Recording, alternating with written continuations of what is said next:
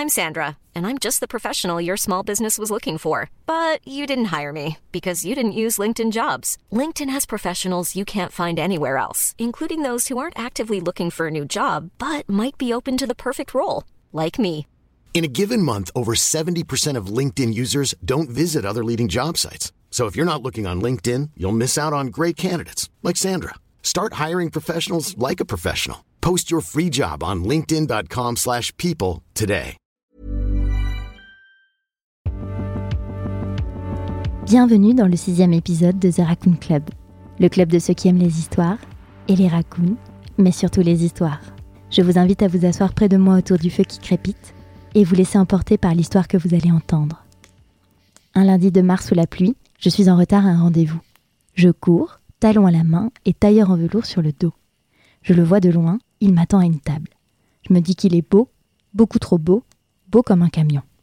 Il porte un perfecto en cuir noir et une nonchalance digne d'un Vincent Lacoste, l'acteur qui joue dans Les Beaux Gosses. D'ailleurs, si vous tapez acteur nonchalant sur Google, vous tomberez en premier sur Vincent Lacoste. Oui, on se regarde, on tombe amoureux, bref, je vous passe les détails, mais il y avait de l'alcool et de la macarena impliquée. Les jours suivants, je l'invite pour la première fois à venir chez moi. Et devinez ce que l'on regarde? Les beaux gosses. ce film devient notre repère de private jokes et Hugo, c'est son nom, se dévoile peu à peu sur son amour pour la musique, le cinéma, les glaces et les chiens. Il me raconte son enfance bercée par les sons et les odeurs tropicales de l'île de la Réunion, sa famille, ses frères qu'il aime par-dessus tout et sa difficulté à devenir adulte. Presque gardé au creux de la main, comme un grand secret, depuis qu'il est petit, il est facilement dans la lune. Ses idées partent dans tous les sens comme du popcorn qui éclate. Il est alors difficile de rester concentré quand les pensées se bousculent dans la tête comme des autotamponneuses le trouble du déficit de l'attention avec ou sans hyperactivité, TDAH, en anglais Attention Deficit Hyperactivity Disorder, ADHD, est un trouble du neurodéveloppement caractérisé par trois types de symptômes pouvant se manifester seuls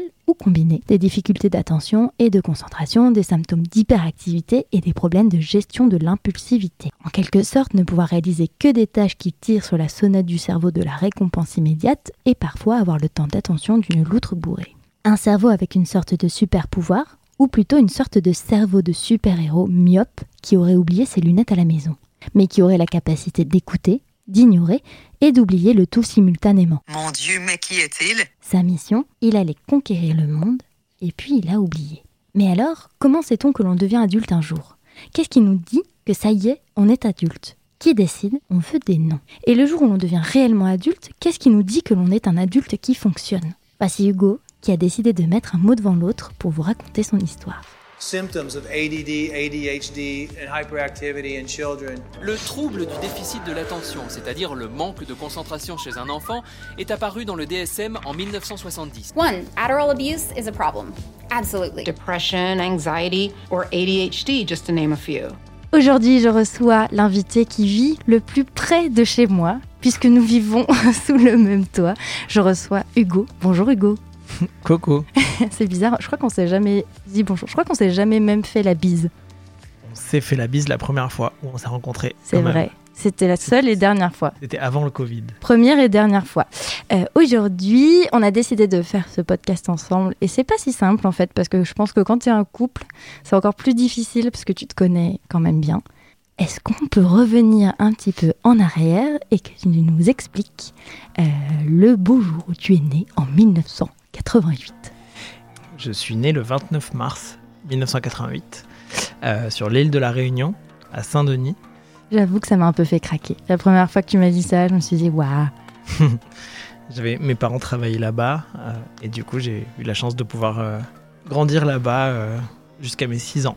Et qu'est-ce qui s'est passé quand vous êtes rentré en métropole? Et ben on est arrivé, on a fait un petit passage par Lyon. J'ai vécu un an là-bas. Alors le bon contraste hein, quand même, Ouais. euh, Réunion-Lyon. C'était dur un peu, ouais. C'était dur. On, on adore J'adore Lyon. Lyon. hein. Ouais, ouais, mais c'était dur euh, le fait de revenir de la Réunion plus qu'autre chose. Lyon, c'était cool, mais euh, c'était trop extrême euh, la différence. hein. Ouais. Et du coup, les, les parents ont, ont vite pris un job dans le sud de la France et on est parti dans le sud de la France à ce moment-là pour retrouver un, un peu de soleil. Et à la base, vous n'êtes pas du sud. Non, mais du coup, je suis quand même arrivé dans le sud vers 7 ans, tu vois. Ouais. Donc euh, j'ai quand même passé une grande partie de ma vie euh, à Arles, dans le sud de la France. Que tu commences à arriver vers 8-9 ans. à peu près. Ouais. Donc là, c'est quoi? Scolarité normale euh, Scolarité normale. Après, assez vite, euh, dès la primaire, euh, un, peu, un peu agité en classe, un peu compliqué de. de te canaliser. Donc pas. Voilà. à cette époque-là, c'est très film, Ouais. très bouquin, Ouais. très sport. Et puis la musique qui va arriver tout doucement au collège. euh. Ok, donc t'aimes bien la musique, t'aimes bien écouter la musique. Ouais, mais comme, tout, comme tous les. En gros, un enfant assez classique, quoi.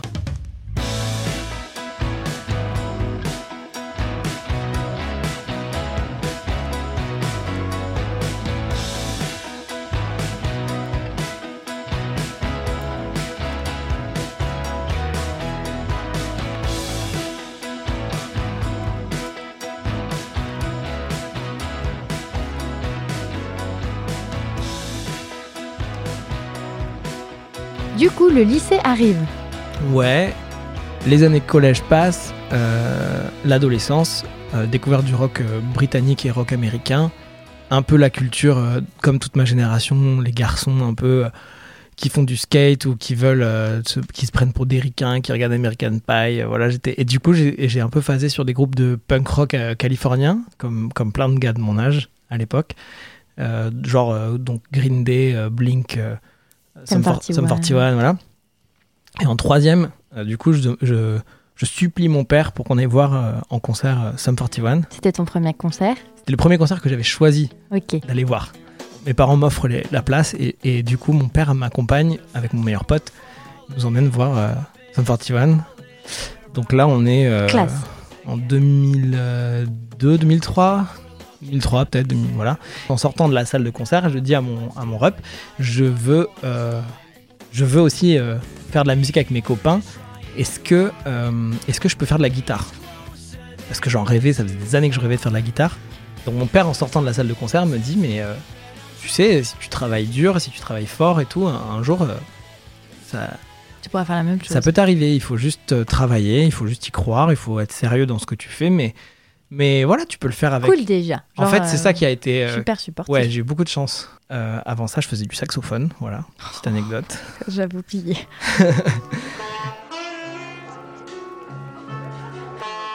Et du coup, j'ai ma première guitare électrique. On va prendre euh, le modèle le moins cher parce que ça se trouve dans deux semaines, t'auras changé d'avis. Parce que le saxophone, déjà, on en a plein le cul. Du coup, tu décides de faire de la guitare électrique. Ouais. Déjà, c'est cool. Non, c'était cool, c'était cool, c'était marrant. Mais moi, j'ai jamais été très technique à la guitare. hein. Je suis vraiment un peu un, un- un peu un imposteur, quoi. La guitare, c'était euh, c'était euh, une excuse, quoi. C'était un alibi pour pouvoir euh, écrire des chansons. C'est juste, c'est ça le but, en fait. D'accord. Voilà. Et s'accompagner. J'étais pas le genre de gars qui va sortir une guitare à une soirée, guitare acoustique et qui va jouer un morceau tout seul. Genre vraiment trop compliqué, trop. euh, La guitare, c'était juste une excuse pour pouvoir euh, écrire des chansons. Le lycée a été un peu plus. euh, un peu plus bizarre pour moi que le collège parce que je, me, je commençais à me sentir un poil. un peu un peu en décalage, ouais. Je m'ennuie beaucoup en classe. T'étais toujours aussi euh, grande bouche, genre à... Je crois que le fait de faire de la musique, ça m'avait un peu canalisé, donc j'étais un peu low profile. En classe, j'avais mes, j'avais des copains, j'avais des potes, j'étais un peu moins. T'étais populaire un peu? J'étais pas dans les mecs populaires euh, à proprement parler parce que j'étais un peu un nerd quand même. J'étais un peu le, le rêveur un peu de la team. Le lycée se finit et je passe à la fac, fac d'éco, et là c'est là où je lâche la rampe. Là, ça te plaît pas? Non, non, je kiffe pas. euh, C'est-à-dire sur 32, par exemple, on met la fac à quelle note Pour moi, ça a été euh, zéro. 0 sur 32 Et tu faisais quoi au lieu d'aller à la fac? Je faisais de la musique, Comme de par hasard. j'essayais d'écrire des chansons. C'était, c'était pas glorieux au début, mais Euh, donc là, t'as quel âge? T'as 17 ans. 17 ans. Et là, vous décidez de créer un groupe Ouais, après le lycée, on monte un groupe avec Olivier, toujours mon meilleur ami, qui s'appelle qui s'appelle Starliners. Et il y a mon, mon autre ami de, de toujours, euh, donc Tony, qui nous rejoint à cette époque. Et là, c'est trop cool parce que je m'aperçois que je me sens à ma place, quoi. Je suis en studio, enfin dans le garage, en gros. C'est quoi C'était un garage? C'était vraiment, c'était une arrière-cuisine. Et donc euh, ça, ça a été formulé... Et ça euh, part assez vite, en fait. Ça part vite. euh, ça, comment dire? Euh, Il y a une effervescence, il y a une, euh, il y a une énergie que tu as quand, euh, quand tu es jeune et quand tu as une idée et que tu vas au bout de ton idée, je trouve, qui est assez belle. Et surtout quand c'est des copains. Est-ce que vous vous étiez fixé un goal? Genre, ok, on crée un groupe, mais on veut euh, tout, tout, tout, tout défoncer. Oui, mais alors c'était plus euh, soyons un peu fous et faisons-nous rêver un peu. Voyons Faisons- ce qu'on peut faire. Faisons-nous kiffer et faisons-le à fond. Alors, qu'est-ce qui s'est passé euh, si, on, si on devait résumer un peu toutes les étapes importantes du groupe? Du coup, pour te la faire courte, dans les un an qui suivent, on fait notre première télé. Euh, on n'avait pas, Fou, pas, de- pas de manager, pas de maison de disque, rien du tout, on venait de nulle part. Et à partir de là, c'était un peu lancé. Euh, assez vite, du coup, on commence à, à enchaîner les concerts. Et, euh, et par chance, une maison de disque nous repère à ce moment-là. Et on, on se retrouve, du coup, en, pour parler avec Universal. grosse maison de disques, donc ça fait quand même plaisir. Ça fait plaisir, ça fait peur aussi. C'était un train qui allait très vite, la musique. Mais à l'époque, déjà, ma tête commençait à être un peu ailleurs. Ça devenait un peu compliqué dans, dans, dans ma tête. Euh, J'étais un peu submergé.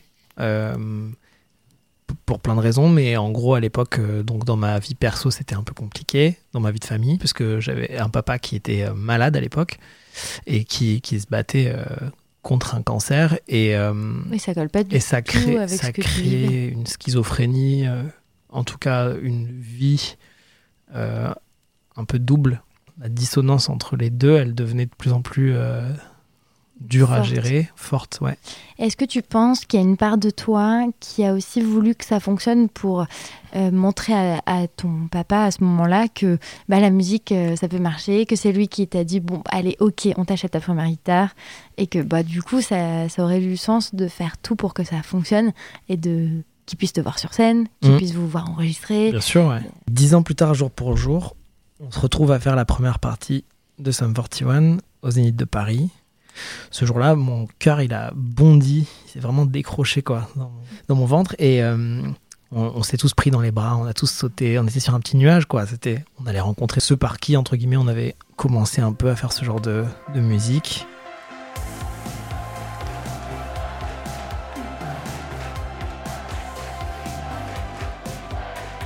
Et, euh, et du coup, ce soir-là, au Zénith de Paris, dans un Zénith euh, bondé, il y avait mon père dans, la, dans le public.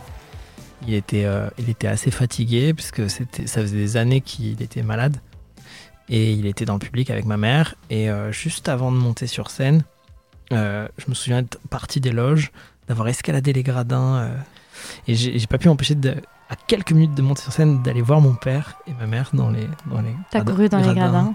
Je suis allé faire un câlin à mon père. Mm. J'ai dit, on l'a fait, Oh, on l'a fait. il était content. Et il était, ouais, il en revenait pas. Il en revenait pas que dix ans plus tard. euh, mais il y a toujours cru, lui, en fait. Donc, euh, en fait, je crois que moi, j'en revenais pas, mais que lui, il le savait, quoi. Hmm. C'était vraiment un rêve de, de gamin qui se réalisait. Et, euh, et le truc qui va se passer, c'est que quelques mois après, donc trois mois après, il y a un coup de frein, donc du coup, qui va, qui va survenir. C'est que, bah, du coup, euh, je perds mon père. Ça s'arrête, euh, voilà, il a 49 ans. Et à ce moment-là, euh, j'ai- pas trop réussi à, surmonter cette épreuve à l'époque.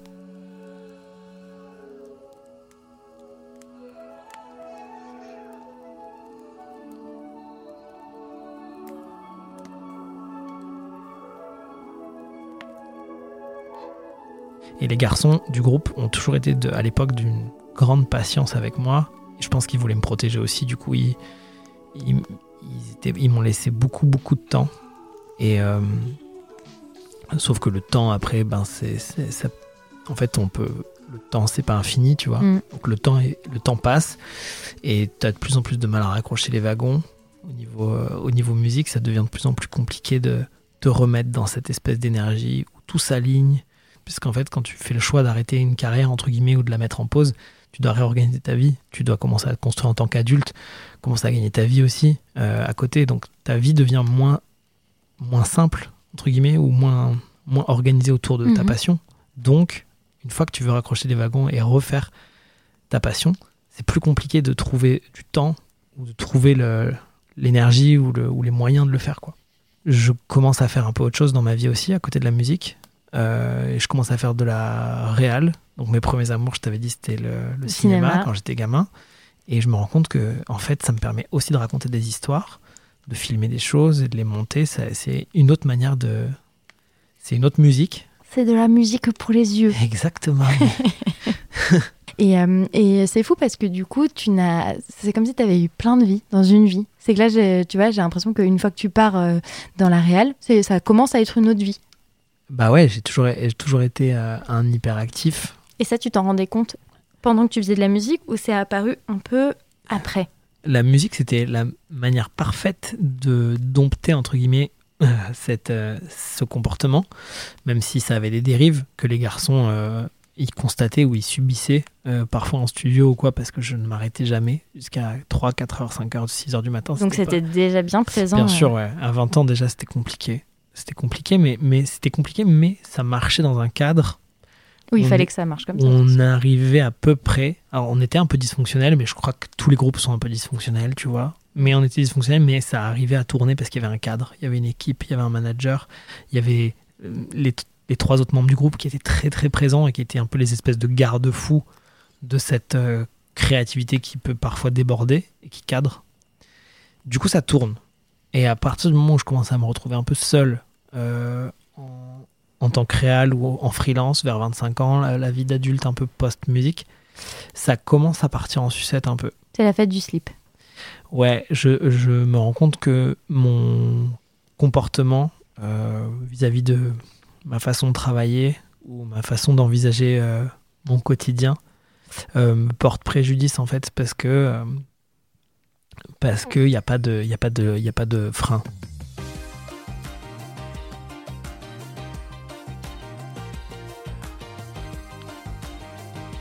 Quand on s'est rencontrés il y a deux ans, notre premier encart, on est allé dans un bar où je suis arrivée genre grave en retard. J'aurais dû euh, en profiter à l'époque pour me mettre une caisse, mais on en, en tout a cas, profité. Mais le et au pire, final, t'as as quand même déboulé, t'as débarqué au bout non mais du le pire du pire, c'est que j'étais dans un resto collé au bar. Tu voulais pas t'afficher? Non, C'est que voilà, j'avais un, vraiment. T'avais un autre date, en fait, boulot. Non, pas du tout. On était, on était plusieurs. C'était un repas un peu de boulot, tu vois. Et du coup, voilà, j'attendais de finir mon repas pour te rejoindre. Mais comme on s'était pas vraiment dit une heure précise, on était des gens à la cool. On s'était donné une fourchette. C'est quoi Tu m'as fait payer pour toutes les fois où j'ai fait attendre des gens pour des, Voilà, c'est le- karma. Ouais, c'est le karma. Quand je t'ai vu, du coup, euh, t'avais ton petit perfecto. Et j'ai senti directement que euh, t'avais pas envie de trop en dire. Mais en même temps, tu vois, tu parlais quand même hyper facilement. Tu as commencé à me raconter deux, trois trucs sur ta vie. Et euh, j'ai senti vraiment très rapidement que quand tu t'exprimais, ça partait un peu dans tous les sens. Enfin, pas, pas dans tous les sens, mais t'avais plein de trucs à dire. C'était grave intéressant. Et en même temps, tu te retenais parce que tu trouvais que peut-être euh, t'étais pas. En fait, tu t'auto-jugeais en même temps que tu disais des trucs. Et je me disais, mais ce mec-là a des histoires incroyables à, raconter. Et genre, je sentais qu'en même temps, tu te freinais. Et à d'autres moments, quand même, tu disais, bon, vas-y, euh, je lui raconte. Bon, je vous passe les détails, mais de suite, ça a matché. Et la première fois où bah, je l'invite chez moi, on décide de regarder euh, le film Les Beaux Gosses. Là, vous rentrez vraiment dans notre intimité. Parce que c'est un film qu'on aime bien tous les deux et on se sortait souvent les répliques. À l'époque, on se parlait avant de se rencontrer. Et donc, le, ce soir-là, on décide de regarder Les Beaux Gosses. Et là, un événement qui m'a mis la puce à l'oreille Ah, sur ce personnage qui est ce que tu Hugo. vas dire. C'est que bah, tellement euh, il y, a des ré- y a quand même des répliques cultes. Si vous n'avez pas vu ce film, je vous invite à le voir parce que c'est c'est pépite. Eh, c'est quoi? Ben, c'est le contrôle de SVT. Y a contrôle? Ben oui, il y a contrôle. Euh, bah, du coup, une fois qu'on avait regardé le film, tu m'as passé peut-être, je sais pas combien de vidéos YouTube où tu me repassais en boucle les- L'extrait qui m'avait fait L'extrait qui t'avait fait rire ou juste euh, des fois une phrase, un mot ou même juste un Un hochement, regard, un ouais. hochement En fait, d'épaule d'un des personnages. Genre une moue, tu vois. Ouais, ouais, non, mais ouais. Mais bien sûr, bah, Océane. hein. Mais fais voir le truc, c'est sur quoi Bah, c'est pas maintenant que tu vas réviser. C'est pas maintenant que tu as... Mais t'es conne ou quoi Et, et du coup, ça m'a mis la puce à l'oreille. Je me suis dit, Ce mec c'est trop cool. est chelou. Mais ce mec ne lâche pas l'affaire. Ouais. Ouais, c'est-à-dire que même je disais non mais c'est bon merci. Merci c'est cool. et tu me disais mais si regarde. Regarde, mais regarde, t'as pas vu, regarde le hochement. Mais regarde là, à 45 secondes, il fait vraiment un hochement, c'est du génie. c'est ça. Et c'est vrai que tu l'as remarqué ce jour-là. c'est un bon révélateur parce que ça marque le début de Les gens vont se dire que ce mec est un psychopathe. mais non pas du tout. Mais non mais ça montre euh, que tu avais repéré un truc un seul truc. Et tu ne lâchais pas et t'étais euh, en boucle dessus et euh, Obsessionnel, ouais, tu peux le dire. obsessionnel dessus et je me suis dit ok Ok, ça a Voyons voir. voyons Je t'ai fait voir peur, quoi. non ça m'a pas du tout fait peur Non, mais, mais- je- voilà c'est un trait de caractère que je connaissais pas chez d'autres personnes Ah ouais À ce point-là Non, mais on a tous des amis un peu relous qui fixent sur des trucs, non? Moi, pas trop. Enfin, en tout cas, pas à ce point-là sur un hochement d'épaule, tu vois. Ouais, ça va, ça va un peu loin, ouais. Des fois, ça va trop loin. Pour moi, c'est il, il a un vraiment- comique de répétition un Et- peu extrême. ouais, pour moi, euh, si vraiment je devais euh, euh, marquer au fer rouge le jour où j'ai compris un peu qui t'étais, c'est euh, Bah, ce jour-là. euh, Merci que Riyad Satouf de faire des films aussi drôles. ce qui est assez révélateur, c'est souvent les, les films, euh, parce que c'est un moment où on doit être un peu concentré et, et, voilà. Tu vois, moi je sais que des fois je me tais parce que j'essaie de me concentrer et que des fois je me dis merde, j'ai perdu le fil. et toi, il faut que tu dises à voix haute tout ce qui se passe. En tout cas, je me dis à ce moment-là que dans ta tête, ça va vite. Ouais. Ça va super vite. Mm. Il se passe plein de trucs, autant de l'anticipation que de l'obser- l'observation, que de, De l'association. de ouais. l'association. Parce que, alors, il y a aussi un autre truc. Euh, quand tu vois quelqu'un, souvent un acteur, tu vas te dire, lui, il ressemble à un tel. Alors que parfois c'est juste les sourcils quoi.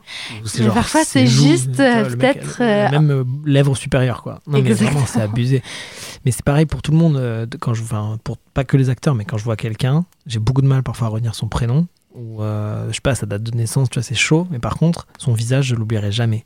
Je fais ma- je fais en permanence des, des associations de traits de visage avec d'autres euh, pas avec d'autres, enfin c'est pas une volonté d'associer les gens les uns les autres et les mettre dans des cases, mais c'est que mon cerveau il a besoin de faire des associations permet de tout le temps retenir, tout euh, le temps une idée en amenant en permanence une autre. Donc c'est vrai que quand je regarde un film, je vais toujours trouver des points de similitude entre ce film et un autre, alors que parfois c'est très éloigné. Il y a souvent un lien quand même, tu vois. Oui, oui, non. Mais où entre des visages, je dis ah ouais, elle, elle me fait penser à machin. Trouve pas qu'elle, on dirait Justin Bieber mais en fille. Mais non, pas du tout, trop pas. Mais si elle a Non, la mais des fois, c'est genre, est-ce que tu trouves pas que lui, il ressemble à Popeye Quoi Euh. Est-ce que tu trouves pas qu'elle ressemble à Sonic le hérisson non, mais oui, c'est ça. mais- Des fois, c'est trop bizarre. Et puis, des fois, je le dis pour rire. Et, Des fois, c'est absurde. et pendant ce temps-là, nous, généralement, il se passe plein de trucs. C'est-à-dire que tu fais beaucoup d'associations, euh, tu, tu anticipes beaucoup le scénario. Tu... En fait, ton cerveau Tu va les couilles. à 1000 à l'heure. Non, pas du tout, mais tu vas à 1000 à l'heure alors que c'est plutôt un moment de détente. Ouais, c'est vrai. Oui, t'as raison. Oui, c'est vrai. C'est que les moments de détente avec toi euh, sont parfois synonymes euh, de- de- de- de- d'intellect qui va très très vite. Voilà, conclusion. Allez, Allez, ciao, bisous. Ouais, bah, c'est pour ça qu'on fait ce podcast aussi, c'est pour parler un peu de ça. Euh, je pense que euh, tu voulais, tu voulais qu'on parle un peu de, de cette, euh, de cette condition, entre guillemets? Je sais pas trop, moi, jusqu'à mes 30 ans, je savais pas pourquoi j'étais comme ça. bah, on, va, on va revenir à la genèse. Plutôt, comment tu te décrirais? Comment je me décrirais? Ben, je, je, je pense que je suis un hyperactif, hyper curieux et que je suis un addict en fait. Je suis addict à tout ce qui me procure de la dopamine. Je suis addict à tout. Alors les gens vont se dire le mec est un, gros taré, mais je suis addict vraiment à créer déjà, créer ou raconter des histoires depuis que je suis tout petit. Et je suis addict à apprendre des choses et à écouter les histoires des gens. C'est-à-dire que quelle que soit l'histoire qu'on me raconte, quelle que soit la personne qui se trouve en face de moi, peu importe son, son background, son milieu social, euh, son rôle dans la société, ou ça me fascine. Du coup, je pense que je suis un adulte un peu dysfonctionnel aujourd'hui, à 32 ans. Euh, 33, 33. non, 33, putain. Parce qu'en fait, ça s'est aggravé en vieillissant. Alors, quand tu... Alors déjà, on va essayer de mettre des mots sur hyperactif. Ouais. Euh, Aujourd'hui, hyperactif, c'est pas une maladie, c'est plutôt ce qu'on appelle une condition. Donc il faut qu'on fasse la différence parce que c'est c'est pas tout à fait la même chose. C'est pas quelque chose qui se soigne à proprement parler. C'est quelque chose euh, qu'on développe ou avec lequel on est. Je sais que dans ma famille, on a deux cas de- d'hyperactivité. Mes deux cousins ont été diagnostiqués euh, avec un traitement. Donc, euh, euh, le traitement, c'est la Ritaline et le Concerta. Donc, c'est deux médicaments qui sont là pour euh, aider les, en tout cas là, en tout cas chez l'enfant, voilà, à ce que l'enfant se structure et, grandisse dans de, des conditions de concentration un peu plus agréables et, qui fonctionnent. Parce que voilà, le gros problème avec l'hyperactivité, c'est surtout la concentration. Arrête-moi si je me trompe, mais c'est surtout ça. En fait, c'est ce, ce- ce- cette, ce- cette inacuité à Ouais, pouvoir se concentrer. Ça, c'est. Ouais, c'est ça, complètement. Et, euh, et ça peut poser problème, notamment dans les études, euh, dans l'apprentissage de, de quelque chose, ou alors, euh, à- quand on essaie de contourner ce problème de concentration, on peut devenir obsessionnel sur des sujets ou sur... euh, Exactement. voilà, ça peut être la musique, ça peut être... peu, enfin, peu importe, voilà, on, on prend un sujet qui nous passionne et... euh, Et on le prend à bras le corps et on n'arrête jamais. Alors toi, c'est... Il n'y a pas de frein, comme je disais tout à l'heure, pas de pédale de, de stop.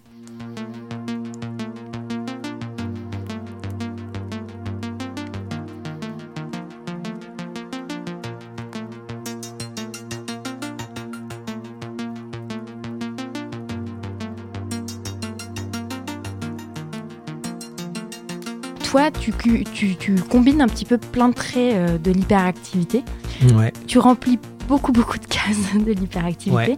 mais c'est pas un mot sur lequel euh, on, t'a posé un diagnostic quand tu étais petit. Ouais, exactement. En fait, c'est donc euh, ce que tu viens de dire, c'est un nom en France, donc euh, ça s'appelle le TDAH, trouble de l'attention euh, a- avec hyperactivité. Donc c'est TDA ou TDAH. Donc il y a un déficit, trouble du déficit de l'attention avec hyperactivité.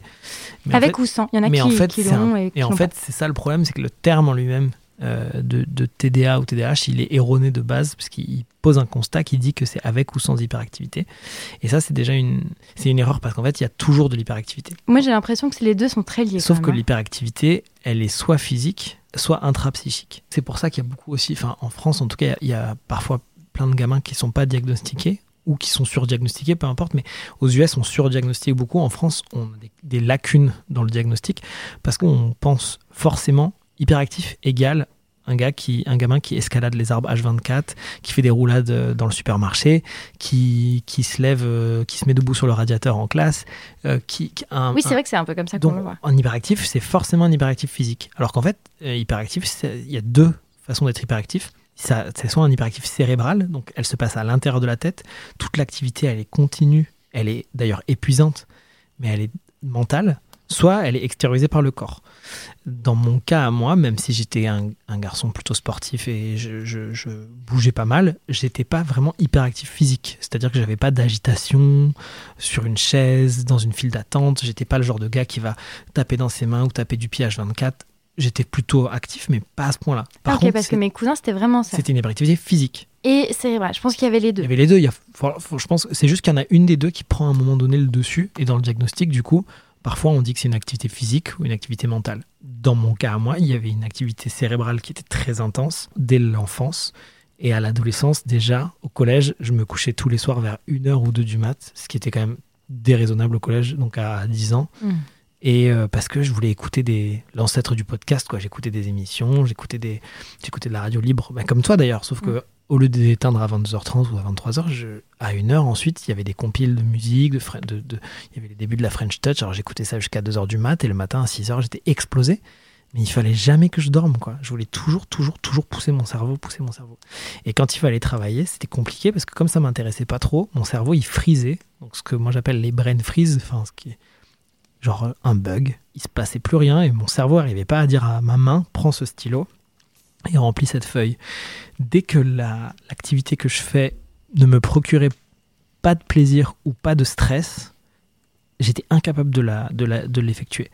Et en France, souvent, on a tendance à, à dire que les gens qui sont comme ça, c'est des gens qui ont euh, c'est un truc d'éducation. Genre cet enfant, il est pas très volontaire ou ou cette fille à l'école, elle est pas très courageuse parce qu'en fait, euh, elle a des capacités, mais elle peut mieux faire, mais elle fait Mhm. rien. Et en fait, on se dit un peu bêtement des fois, même parce qu'elle elle est pas très courageuse ou pas très volontaire ou il est pas. Ou l'inverse, cet enfant, il est turbulent. Alors que Alors qu'en fait, il y a, il y a souvent une un- raison, un euh, une ouais. raison psychique à tout ça, euh, chimique en fait, c'est de la chimie. Euh, je suis pas très technique, hein, je suis pas, je suis pas médecin, donc d'autres le font mieux que moi. Mais en gros, pour t'expliquer, toi tu sais parce qu'on en a parlé, mais ça vient des récepteurs de dopamine. Les récepteurs de dopamine dans le cerveau, on en a tous un certain nombre. Qui est le, le coin du cerveau de la récompense immédiate. exactement. C'est une espèce de, c'est une hormone hein, qui, qui, qui c'est l'hormone de la récompense. Sauf qu'elle a un double rôle. Elle a un rôle cognitif aussi. C'est celle qui te permet de prendre des décisions, enfin d'activer ta zone de prise de décision. La dopamine, on en génère aussi dans des situations de stress intense. Quand tu vis un moment très choquant, une zone, un moment de peur intense, tu vas générer plein de dopamine. Est-ce que ça s'associe à l'adrénaline? Alors, je, je peux pas dire de bêtises, mais je, je, je sais pas. Mais je sais que dans des situations de, de, de- de stress ou de, survie ou quoi, tu vas aussi en générer, tu vas en avoir besoin. Tu vas en générer aussi quand, quand tu fais l'amour, des choses comme ça. Enfin, on en génère tout, tout le temps, mais euh, ça procure du plaisir ou ça aide à prendre des décisions. Pour donner un, un mini-exemple de mini-coup de dopamine, euh, les hum, chercheurs, alors c'est assez connu, mais la dopamine, le- un shoot de dopamine, ce serait l'équivalent comme d'un like sur Instagram en fait. C'est ce truc de... euh, c'est une récompense immédiate. Voilà, c'est... euh, T'as un like sur ta photo, Bah, t'en veux ça- plus. ça génère de la dopamine voilà, aussi, ouais. Ça génère de la dopamine, donc t'en veux plus, t'en veux plus, et ça te fait du bien, et donc tu, tu veux, tu deviens un peu addict, donc ça, ça- ça- c'est voilà. De toute façon, on est dans une société où les, les réseaux sociaux, enfin les, les, les, les grands, les grands réseaux sociaux l'ont très bien compris. On est devenu un peu les esclaves de notre, de notre dopamine. Donc en fait, ce dont on parle, euh, c'est une condition qui, qui menace et qui touche un peu tout le monde. Évidemment que tout le monde est sensible à la dopamine et, et, tout, et beaucoup, beaucoup d'entre nous se reconnaissent dans ce, dans ce tableau où tu as besoin toujours plus de dopamine. Le problème, c'est que pour un certain pourcentage de la population, euh, je sais pas, je crois que c'est un truc genre 10 ou 15%, donc des gens qui ont un, un diagnostic de TDAH, c'est que cette, euh, cette carence en dopamine fait que dans ton état normal, dans ton état naturel, tu as beaucoup de mal à avoir de la dopamine normalement en fait. C'est-à-dire que ton niveau de dopamine est anormalement bas et que du coup ton cerveau il répond pas à la modalité, à la marche normale. C'est-à-dire que mon cerveau il a que deux modes de fonctionnement. Au lieu d'avoir le, le, mode concentration normal, j'ai que deux états. J'ai soit totalement déconcentré, totalement inintéressé, soit totalement obsédé, enfin obsessionnel. Vraiment, euh, c'est soit à fond, soit éteint. Et il n'y a pas cette espèce d'entre-deux, de cette zone un peu de maîtrise qui permet de planifier des choses, qui permet de, de, De se, tenir, de se tenir un planning, qui permet d'avoir une Mm. notion du temps, de se permettre de s'organiser. Cette notion, elle n'existe pas. En tout cas, quand j'étais jeune, elle existait à peine.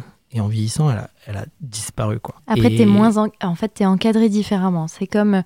Je me suis euh, engagé dans une vie qui a favorisé ça Voilà. aussi. Quand, quand t'es plus petit, tes parents t'encadrent, tes Ouais. professeurs t'encadrent, etc. Dans ta vie à toi, quand t'as eu ton groupe euh, de musique, du coup, il y a quand même toute une équipe autour qui permet de s'organiser, de se concentrer sur ce qu'on sait faire, c'est-à-dire de la musique, écrire des chansons, etc. Mm. Et là, tu te retrouves à une période de ta vie où tu es ton propre patron.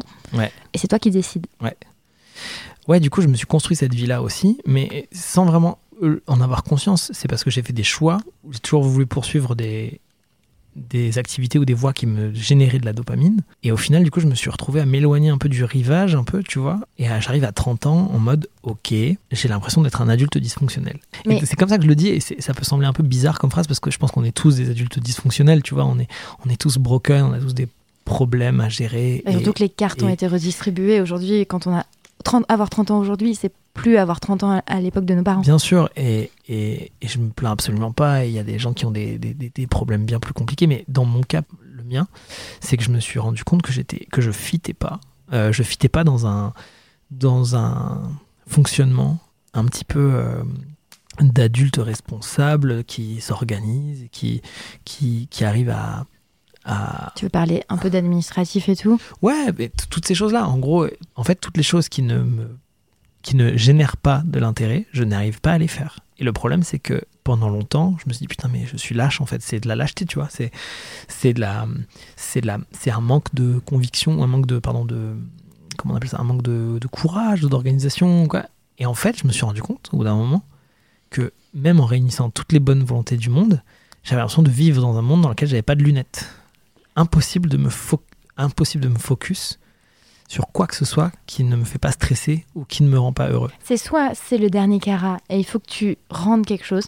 Exactement. C'est soit la dernière dernière ligne Voilà. droite et là j'ai un instinct de survie qui va kick. T'es au bout, Ça au va- pied du mur. Ça va kick vraiment, ça va démarrer, je vais faire ouf. Genre là c'est foutu. Et là mon instinct de survie, je vais retrouver mon espèce de instinct animal qui va faire que du coup je vais je vais m'épuiser pour produire le meilleur truc possible. Je vais en arrêter de dormir et tout et je vais sortir le truc et ça va dans 95 99% des cas ça va passer. Soit je vais jamais le faire en fait ce truc s'il n'y a pas de Enfin, tu vas le faire, mais ça va peut-être mettre euh, plus de temps. En fait, c'est ça. Parce qu'on est d'accord que 99,9% de la population, des trucs, euh, je pense que ça ne fait plaisir à personne de remplir sa fiche d'impôt ou euh, faire euh, de la compta. Bah, après, et, et que au plus on recule Et l'échéance, Bien sûr, bien vois. sûr, c'est, ça reste une tannée pour, pour tout le monde. Et enfin, après, il y a des gens qui, qui adorent la compta et tout, hein, bien sûr. Mais, Oui. On vous embrasse. mais voilà, moi, j'ai beaucoup, beaucoup de, de respect pour, pour ces gens-là. Je leur fais un gros bisou.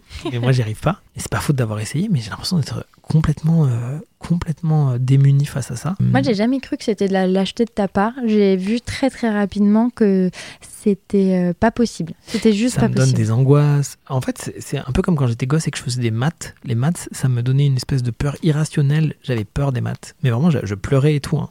Ah, moi aussi. C'était trop, voilà, bon, ça arrive à plein de gamins.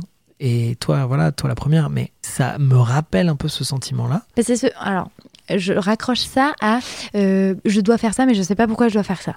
En fait, c'est ça. Et je pense que c'est la sensation que ça doit donner, j'imagine, parce que c'est euh, ça, me, ça me fait ça à, à moindre échelle, en tout cas Ouais. beaucoup moins que toi, sur plein de petits trucs, effectivement. Mais, Mais voilà, imagine ça, mais poussé à l'extrême. Bah ouais. Et arriver à une extrême où tu te retrouves à être réellement dysfonctionnel et tu l'as remarqué parce que ça peut être des choses insignifiantes, comme par exemple euh, faire sa valise avant de partir prendre l'avion, Oui, toi, c'est une tannée. ou euh, quel t-shirt je dois mettre aujourd'hui, Ou même, alors qu'on va juste se promener au bois, juste tu vois. sortir de la maison ne nous prend pas du tout le même, le même temps. En fait, c'est ça, c'est- des décisions insignifiantes, euh, vraiment avoir plein de choix possibles. Ça me, ça me crée de la- de l'anxiété en fait. Enfin, c'est très bizarre parce que je suis pas quelqu'un d'anxieux euh, dans Non, mon mais- apparence, mais dans ma manière d'être. Ça te- se voit pas, c'est interne. hein, comme tu te crées des moments de stress. Ouais. Euh, on en a déjà parlé, mais alors, déjà, il a fallu que tu fasses ta valise. Donc, déjà, première étape, ça t'a stressé. Euh, et ensuite, il faut que tu partes. Et à chaque fois que je t'ai vu partir, c'était en catastrophe. Ouais. En fait, tu crées pas mal de situations où tu te mets au pied du mur, genre, euh, t'avais 10 minutes devant toi. Et je vais les cramer euh, en cherchant un truc. euh, Ouais, en cherchant un, sti- un stylo ouais. à billes, alors que tu sais que là où tu vas aller, euh, chez ta mère, il y en aura un. Mais, Mais c'est pas grave. Mais je pense que tu as dit le bon mot, c'est que je me crée des situations comme ça. Je me les crée parce que j'ai besoin de celles, j'ai les- j'ai besoin de ces situations-là pour fonctionner. C'est trop bizarre. Alors Ouais, que c'est quand même euh, un peu euh, sado, tu vois, sado-maso, quoi, parce que ça fait. Ouais, euh, c'est trop bizarre. ça te fait du bien parce que sur le moment, ça te donne un, un coup de boost, et d'un autre côté, c'est quand même. Ça fait du mal, quoi. Ouais, bien sûr, ça fait du mal, bien sûr. C'est- dur de, de, de vieillir avec ce truc quand tu te rends pas compte de ce que tu as et d'avoir juste l'impression d'être différent, mais pas différent bien, différent euh, chelou. Tu vois, genre, tu te dis, putain, mais moi, je suis pas, j'arrive pas à fonctionner comme tout le monde, euh, tu vois. Ah, vers quel âge tu t'es dit ça? Je me suis dit ça vers euh, 28, 29. Donc, c'est arrivé quand même assez, assez récemment, c'est pas, Ouais, pas bah, vieux. tu vois, parce qu'en fait, ça, ça peut décevoir des gens aussi autour de toi d'être comme ça. Parce qu'en fait, du coup, t'arrives jamais vraiment à faire ce que. Il y a un truc qui est, qui est assez euh, récurrent chez les gens qui ont cette euh, condition, quoi, le TDAH ou quoi, c'est que tu t'engages dans tout. T'es un yes man. Tu sais pas dire tu dis non. oui à tout, bien sûr. Mais ça, c'est un truc vraiment. euh, il, le- enfin, c'est c'est expliqué et tout. C'est hein. caractéristique. En fait, tu t'engages dans tout. Tous tous les projets qu'on te propose, c'est ah ouais, carrément, c'est trop cool, j'ai trop envie de le faire. Alors, ça, c'est un vrai trait de ta personnalité quand même. C'est tout, ouais, pas de problème. Et en fait, le truc, c'est que du coup, je sais que je vais le faire, mais je vais le faire au moment où je serai pied du- au pied du mur et je vais accumuler des tonnes de choses à faire et ça se retrouve euh, Ça se retrouve coincé dans ton ouais, dans agenda. un, ouais. pipeline euh, qui est sans fin de De trucs à, faire. ouais. Et du coup, tu déçois euh, des gens qui attendent que tu, tu mets en retard des projets aussi, parce que du coup, je me suis planté sur des trucs aussi, bien sûr, parce que c'est pas infaillible en fait, c'est pas un super pouvoir, encore une fois, c'est. c'est ça, ça reste quelque chose qui peut être très contraignant aussi pour l'entourage.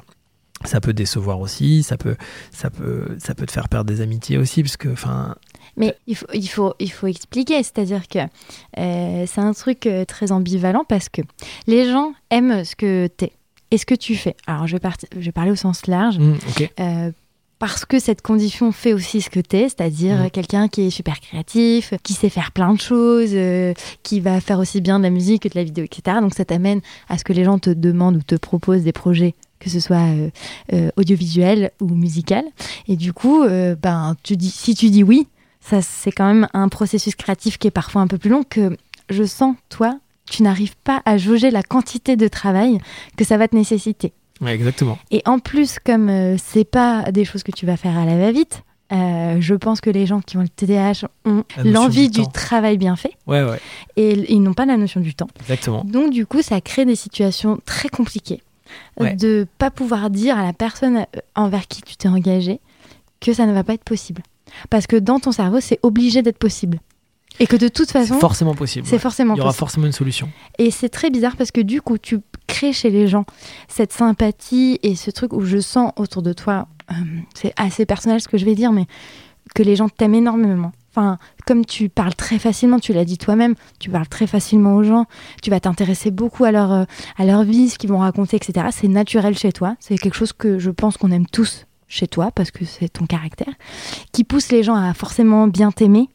Et c'est involontaire, tu vois, euh, tu, pro- tu procures, enfin, tu projettes ça chez les gens et que du coup, euh, ils projettent peut-être trop de choses sur toi, ce qui Mhm. fait que des fois c'est trop lourd à porter, quoi. Et ça peut être déce- déceptif ou, ou décevant, en tout cas, quand, euh, quand ça se passe pas de la manière dont moi je leur ai promis que ça allait se passer. Enfin, Bah, je pas comment tu promets mais rien, je mais dis c'est- ouais, on va faire ça carrément. Voilà, c'est ça. Et que du et en coup. fait, ça euh, se passe pas toujours comme ça. Et puis on peut pas avoir 30 000 meilleurs amis. C'est que Non, bien sûr. il y a un moment donné, tu es obligé d'avoir un cocon Un cocon, familial, ouais. un petit cercle Ouais. amical, et ensuite, bon voilà, ça s'élargit. Mais euh, toi, tu as tellement envie de que tout le monde soit content et soit heureux autour de toi, que du coup, tu as envie de mettre tout le monde sur euh, la- un pied d'égalité, mais c'est impossible. Ouais. C'est juste impossible. En fait, c'est très difficile de prioriser les choses aussi. Donc, on a dit que, en fait, donc ça, mes, mes meilleurs amis me l'ont fait remarquer. hein, Olivier, notamment, me l'a- me l'a dit. Il m'a dit, tu sais pas dimensionner euh, le travail. Il n'y a pas de dimension. Et de la même manière, il n'y a pas de notion du temps. Donc, comme on disait tout à l'heure, moi, une heure, une heure de travail, quand je la fais, quand je suis dans ma zone, ce que j'appelle la zone. La suis- zone. Ouais, la zone en personne, comme dirait, comme dirait Jules. Non, mais quand je suis dans cette zone de hyper focalisation, du coup, qui est un espèce d'effet du TDAH aussi, c'est que pour autant, je suis totalement désintéressé de quoi que ce soit qui me, qui me procure pas de stress ou de plaisir. Mais par contre, si ça me procure du stress ou du plaisir, je suis totalement absorbé par ce que je fais et ça n'a- aucune fin. Et du coup, euh, je n'encaisse pas, je ne, je ne ressens pas la charge de travail. Donc ça, ça peut être un effet bénéfique aussi quand tu fais un métier créatif, par exemple un auteur qui écrit Ça, un c'est bouquin. juste incroyable. Tu peux travailler pendant des jours et des jours et des jours, genre à coup de 20 heures par jour, et tu t'en rends pas compte, et tu le fais comme ça, et à la fin, bam, c'est fait. Le problème, c'est que du coup, moi, ça se- je, le, je le fais quand je suis en studio aussi, c'est des marathons. C'est des marathons qui, sont quand même, qui ont quand même des conséquences sur ta vie privée, parce que c'est quand même des marathons qui sont un peu fatigants. Tu payes toujours un peu l'addition après ce genre de marathon. Il faut expliquer qu'il n'y a pas beaucoup d'heures de sommeil. Ça quand pas beaucoup de sommeil, voilà, tu vas beaucoup travailler et tout, et puis tu vas sortir un truc qui va être super et tout, et puis parfois tu vas dire merde, en fait, je suis allé beaucoup trop loin, je me suis trompé, parce que dans, dans mon obsession, je me suis un peu égaré un moment dans le truc, donc parfois c'est parfois c'est relou, mais, mais parfois c'est c'est vraiment, c'est vraiment cool. Et pourquoi je te dis ça? C'est que du coup, le, le temps, le temps ne s'écoule pas de la même manière. Une heure, ça passe en 10 minutes. Alors, mais toi, vraiment c'est 10 minutes, hein, vraiment, c'est euh, abusé. Genre 10 minutes, c'est l'équivalent d'une minute. Ça, c'est Toi, clair. toi, c'est vraiment. euh, je, je trouve que c'est vraiment très prépondérant dans, dans, dans ta vie. Et de plus en plus en ce moment, et voilà, et en ce moment, je me bats un peu pour ça, tu vois. Je me No- bats pour, notre euh, pour, temps ne s'écoule pas de la même façon. Ouais, on n'est pas sur le même fuseau horaire et puis même, et puis même ma journée. je- En fait, depuis que je suis gamin, ça par contre, je me souviens avoir toujours dit, j'aimerais que les journées, elles durent 60 heures. Et je me souviens que mon père, ça lui avait fait un peu peur quand je lui avais dit ça. Mais je pense que mon père, il était comme ça aussi. Mais tu penses? je lui ai dit, ouais, ça serait pas trop bien que les journées elles durent 60 heures. Et il m'a dit, c'est long quand même une journée déjà de travail. Le soir, t'es content de rentrer à la peu maison. T'es content, tu vois, de, de regarder. euh, tu regardes Thalassa en rentrant, t'es content. quoi. et en fait, moi j'étais là, genre, mais ça pourrait durer 60 heures, ça serait bien, tu vois. On pourrait travailler pendant 50 heures et après pendant 10 heures, euh, dodo. Non, mais déjà, j'ai toujours eu ce truc-là, de vouloir euh, que les journées elles soient infinies en fait. Repousser la. Mais ça te rassurerait qu'elle soit plus longue. de ouf. et ouais, j'aimerais, j'aimerais que ça dure quoi. J'aimerais pouvoir mettre pause.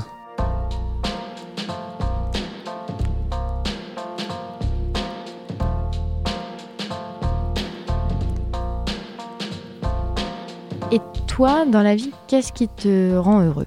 Qu'est-ce qui me rend heureux? Bah, il y a plein de petits trucs qui peuvent me rendre heureux. Le, le problème, c'est que parfois, quand tu développes cette condition et que tu te perds dans cette condition, tu, tu oublies de te poser un peu sur euh, les petites choses de la vie. Ça, c'est ça, c'est un vrai truc parce que tu deviens boulimique de travail ou boulimique de créa ou d'idées. Une idée en amène un autre. Ah bah du coup, t'as contourné ma question. Qu'est-ce qui me rend heureux, moi? Du coup, j'ai- j'aime beaucoup euh, réussir à imager une émotion.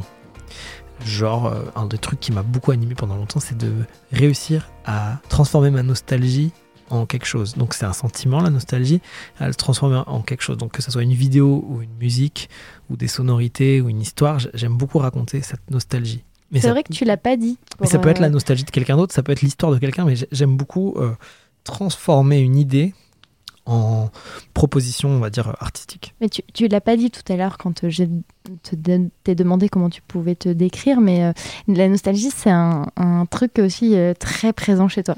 J'essaie de moins en moins d'ailleurs. euh, Oui, ça, c'est- ça, c'est Je pense que tu l'as remarqué. Ça, c'est vraiment, ça a beaucoup évolué depuis que je t'ai rencontré. Même entre le moment où on s'est connus et là aujourd'hui, euh, il y a deux ans, j'étais très nostalgique. Ouais. Les dix dernières années même, j'ai toujours été très nostalgique. Dans ma relation d'avant aussi, c'était avec ma copine d'avant, euh, on, on en parlait et des fois, elle aussi, ça, ça, ça pesé aussi. Elle trouvait que j'étais trop nostalgique. Et Parce que du coup, t'es pas ancré dans le présent. Exactement. Et ça, quand tu m'as connu, j'étais encore, j'étais encore troublé par ça. Et aujourd'hui, ça, ça c'est un une des vraies victoires que j'ai eues euh, ces dernières années quand même, parce que tout n'est pas, tout n'est pas noir, heureusement. C'est que j'ai réussi à comprendre que la nostalgie, c'est un super outil, créatif aussi. C'est une super euh, émotion Ouais. et qu'il faut, il faut rester connecté à cette émotion parce qu'elle est, elle est, elle est belle, mais qu'elle peut être un peu dévorante et elle peut être un peu paralysante. Et en fait, la nostalgie aujourd'hui, j'arrive à la maîtriser un peu comme une petite boîte que j'arrive à ouvrir de temps en temps. Ça devrait être comme ça en, règle générale, parce que moi, à un moment donné, je suis tombé dans ce truc via mon histoire, via mes, mes faiblesses psychiques peut-être, ou via aussi le fait d'avoir cultivé cette nostalgie. Mais pendant longtemps, je me suis un peu, euh, j'ai un peu entretenu cette nostalgie, ouais.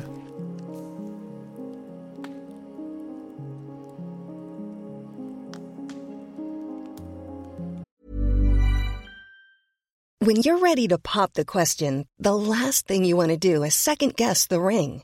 At Bluenile.com, you can design a one of a kind ring with the ease and convenience of shopping online. Choose your diamond and setting. When you find the one, you'll get it delivered right to your door. Go to Bluenile.com and use promo code LISTEN to get $50 off your purchase of $500 or more. That's code LISTEN at Bluenile.com for $50 off your purchase. Bluenile.com code LISTEN.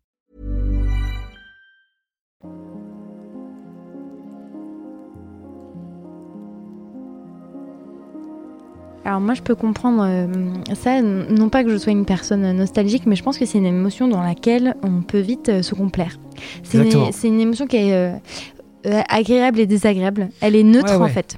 Elle est un peu triste, mais euh, je sais pas si vous avez vu le film euh, Vice Versa Ouais. de, Pixar, et euh, c'est complètement ça en fait. C'est Totalement. c'est une émotion qui est un mix de plein d'émotions et qui du coup, Elle est pas neutre, hein, par contre. elle est pas Elle est neutre. non non. L'opposé de neutre. Elle, est, complexe, en fait. Elle est complexe, voilà.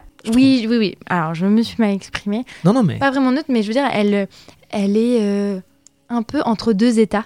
Et du coup, elle est entre la joie et la tristesse. Ouais. Donc, c'est pour ça que j'ai eu tendance à dire qu'elle était neutre. Oui, je vois mais ce c'est- pas ce que je veux dire. C'est une zone un peu grise. Oui, complètement. Et, euh, et c'est une zone dans laquelle on peut se complaire pour se protéger. Et du coup, je comprends que tu puisses avoir envie de rester là-dedans. Sauf que cette émotion, elle, elle l'empêche un peu d'avancer. Bi- Elle est tout- bien. Tout à fait, tout à fait. C'est un bon Non, non, moteur mais parce que ça permet de se souvenir des, des très jolies choses et, puis voilà. Je Mais suis, je suis d'accord avec toi. Et, et je pense que se souvenir aussi des moments qui ont été compliqués, tout ça, c'est un très bon moteur. Et je trouve que tu as réussi quand même à ouvrir cette petite boîte Ouais. où il y avait marqué nostalgie dessus. Ouais, ouais. Et tu t'en es servi pour faire de la musique. Tu t'en es servi pour mettre des mots dessus, pour créer un univers. T'adores les années 90, les années 90. Ouais, ouais, mais, mais euh, la- pour moi, la nostalgie, maintenant, je, je la résume pas à une période, parce que ça peut être n'importe quelle année, en fait. Ça, peut être euh, la nostalgie d'il y a un an, tu vois, ou d'il y a deux ans avant le, avant le Covid, pourquoi pas, avant la pandémie. Donc, euh, elle est pas tant liée à une période, c'est plutôt lié à quelque chose qui est passé et qui ne reviendra plus, Mm. à part dans tes souvenirs. Donc, j'ai- une mémoire d'éléphant. euh, depuis toujours, mes copains l'ont toujours remarqué. Je me souviens de chaque détail, d'énormément de moments de ma vie, de, moments partagés avec des gens, de, détails sur des gens. Tu vois, autant je me souviendrai difficilement de la date de naissance, mais par contre, je peux me souvenir avec précision de détails de la vie de personnes qui m'ont côtoyé, même quand on était très jeune. Euh, tout ça pour dire qu'un jour, en fait, ce qui s'est passé, c'est que la nostalgie, j'ai, plus, j'ai lu une phrase un jour euh, d'un artiste que, que j'admirais, je, je sais plus de qui c'était, ça va me revenir, mais qui disait que nostalgie, nostalgique is a poison, il disait can be a poison, genre ça peut être un poison, et il racontait que lui-même s'était perdu dans ça, et je me suis vu en fait. Je me suis dit en fait euh, c'est mon poison à moi quoi, c'est ma petite drogue mais elle me sert un peu de béquille mais je me suis endormi dedans comme un nuage dans lequel il y a un petit poison un peu un peu qui m'endort tu vois. kryptonite. Qui me- ouais qui me exactement. Ouais, c'est ça, c'est un peu Merci Florie pour la référence. c'est totalement la kryptonique kryptonite, ouais. Non C'est non la mais oui, tectonique. ça te ça peut te paralyser en fait. Et est-ce que tu penses que la nostalgie fait partie de la condition du TDAH Je crois pas. Non non, je crois C'est propre à toi. Je pense qu'il y a plein de gens qui sont nostalgiques, plein de gens qui ne le sont pas, qui sont tournés vers le futur. Je pense que c'est très cool d'être un peu les deux. C'est trop bien de pouvoir switcher d'un état à l'autre. Je crois qu'en en fait, c'est comme ce qu'on disait la dernière fois, c'est que tout est bien à condition que ça soit pas à l'excès. C'est la balance de tout ça qui fait que la vie, elle est, elle est import- elle est, elle a de la saveur, quoi. C'est, trouver ce juste milieu entre tout. Chaque chose et je pense que chaque trait de personnalité d'ailleurs est, est bon à avoir. Le tout, c'est de pas en abuser. Et donc, je pense que la nostalgie, non, c'est pas lié au TDAH pour répondre à ta question.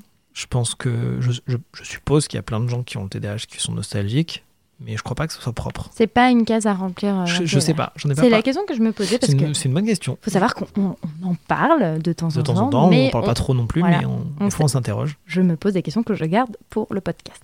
Euh, une autre question est-ce que tu connais des artistes que t'aimes bien ou des gens plutôt connus qui ont euh, le TDAH Ouais, beaucoup de monde quand même. hein. Non, mais donc ça montre qu'en fait, il y a plein de gens qui, qui ont ce, ce trouble et qui arrivent à, à fonctionner, quoi. Mais c'est des gens Tu qui sont tous Oui. ultra calés dans leur domaine. Oui, oui, non, mais après, dans les auteurs et tout, même dans les, dans les inventeurs, tu as Léonard de Vinci qui avait un gros euh, TDAH a priori, tu as Einstein qui l'avait aussi, euh, tu Tu m'étonnes. as plein d'entrepreneurs aussi, parce que c'est un trait. euh, c'est un trait aussi que beaucoup d'entrepreneurs ont. Je me suis parfois aperçu que je m'attachais à des personnalités de, de gens, par exemple, que je trouvais attachants, quand ils parlent, par exemple, pour ensuite découvrir qu'ils avaient été diagnostiqués aussi euh, ADD ou ADHD. Bah, dans la liste, il y en a beau- pas mal que t'aimes. Ouais. Euh, Robin Williams, c'est des gens euh, à qui tu t'intéresses. Ouais, ouais c'est vrai, t'as raison. Donc c'est pour moi la liste elle est assez révélateur, tu vois. complètement, Révélatrice. Un des autres traits de, de ton trouble de, de la concentration, c'est euh, d'être obsessionnel par phase. Ouais, Alors ça peut être euh, sur des sujets divers et variés. ouais. Est-ce que tu as envie de nous Ouais, en dire non, mais oui, mais, plusieurs? mais ça, je pense qu'il y a pas mal de gens qui, euh, qui nous écoutent et qui vont peut-être se reconnaître dans ça, mais hum, tu sais, c'est ce qu'on appelle les lubies un peu. Mhm. Alors, si tu as des lubies, ça veut pas forcément dire que tu as un TDAH, Pas mais du tout. par contre, quand tu as un TDAH, ça favorise assez vite l'apparition de ce genre de lubies. Donc, euh, moi, les lubies, c'est que je vais m'intéresser à un sujet, je vais le poncer jusqu'à le connaître euh, vraiment. Enfin, j'aurais pas la prétention de dire, de dire que je le connais sur le bout des doigts, mais je vais essayer de, le, de connaître un maximum de détails sur ce sujet parce que ça m'intéresse et que ça me procure euh, de la dopamine. Et après, je passe à autre chose, un autre sujet. Alors comme quoi par exemple? Mais je sais pas, mais genre en gros, tout, genre le, le réseau social Reddit, euh, c'est une grosse mine d'informations et, et je sais qu'il y a pas mal de gars, enfin de gens qui ont, qui ont des TDAH et qui sont à fond sur ce site parce que c'est plein de gens qui échangent plein de, Mais comment tu de connaissances. Je pense que tu te reconnais pas mal dans les gens qui écrivent sur Reddit. Alors ça dépend des, Ouais. des sujets, hein, mais, euh, mais c'est un, endroit qui est cool tu as fait- l'impression qu'il y a plein d'opinions différentes et pour toi c'est une mine d'or parce en- que voilà, t'aimes bien savoir. En, en fait, déjà, pour commencer, juste pour décrire, parce qu'on n'en a pas parlé tout à l'heure, on n'a pas expliqué ce que c'était le TDAH en quelques mots Ah bah et comment je me sens en étant quelqu'un qui a un TDAH. Donc il y a plein de gens en écoutant ce, ce podcast qui vont peut-être se, se reconnaître et qui vont se dire ah, mais moi aussi je me sens comme ça. Auquel cas bah, peut-être qu'il y a des gens qui vont découvrir que c'est un nom et je trouve ça assez cool parce que sachant qu'en France c'est pas beaucoup diagnostiqué. euh, Il y a aussi d'autres gens qui doivent le savoir déjà, tu vois. Mais je trouve que moi par exemple je l'ai appris que à 30 ans que j'avais ça. Alors tu t'es un peu au début auto- autodiagnostiqué. J'ai fait des tests, j'ai fait plein d'examens et après je les ai confirmés et j'étais forcé de me rendre à l'évidence quoi. Alors Ça permet de mettre un diagnostic sur un ressenti. Ma meilleure amie qui est infirmière, qui un jour m'a dit en cours aujourd'hui on a parlé d'une condition qui m'a un peu troublé parce que je, je t'ai vu en fait en lisant les symptômes. Elle m'a dit ça s'appelle un TDA, TDAH et en fait je te vois. Et ça fait 10 ans qu'on se connaît et elle m'a dit mais je- tout ce que j'ai lu c'était toi. Est-ce que tu peux aller vérifier, aller regarder sur internet Est-ce que tu peux te rencarder? Et du coup, je suis allé faire des, tests, je suis allé lire des articles, et tu me connais, hein, donc du coup, je l'ai pas fait à moitié. Et d'un coup, en fait, j'ai bah, j'ai pleuré en fait au bout d'un moment à force de lire les articles et de lire les témoignages de gens qui avaient ça. Ça m'a fait pleurer parce que j'ai eu l'impression de découvrir toute une communauté de gens qui se sentaient de la même manière que moi, c'est-à-dire qu'ils étaient un peu en décalage. Ça, te Qui- met- ça mettait des mots sur ce que ouais, tu ressentais. j'avais l'impression de devenir peu à peu un peu le spectateur de ma vie et que c'était très compliqué de prendre des décisions. Les décisions les plus anodines, en tout cas, devenaient les plus dures à prendre. Euh, le, faire le BABA devenait difficile et tout. Et du coup, j'avais l'impression d'être en train de d'être en échec sur plein de points nécessaires à la vie d'adulte, on va dire. Genre pas en échec créatif, parce que ça, ça s'arrête jamais, mais en échec sur le reste, quoi.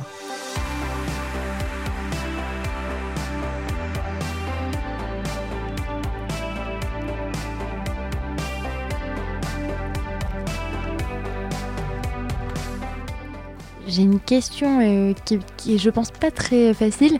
Euh, alors, il y a, y a- on parle du TDAH euh, en, en tant que condition, mais il y a un autre terme qui s'appelle le haut potentiel, Mhm.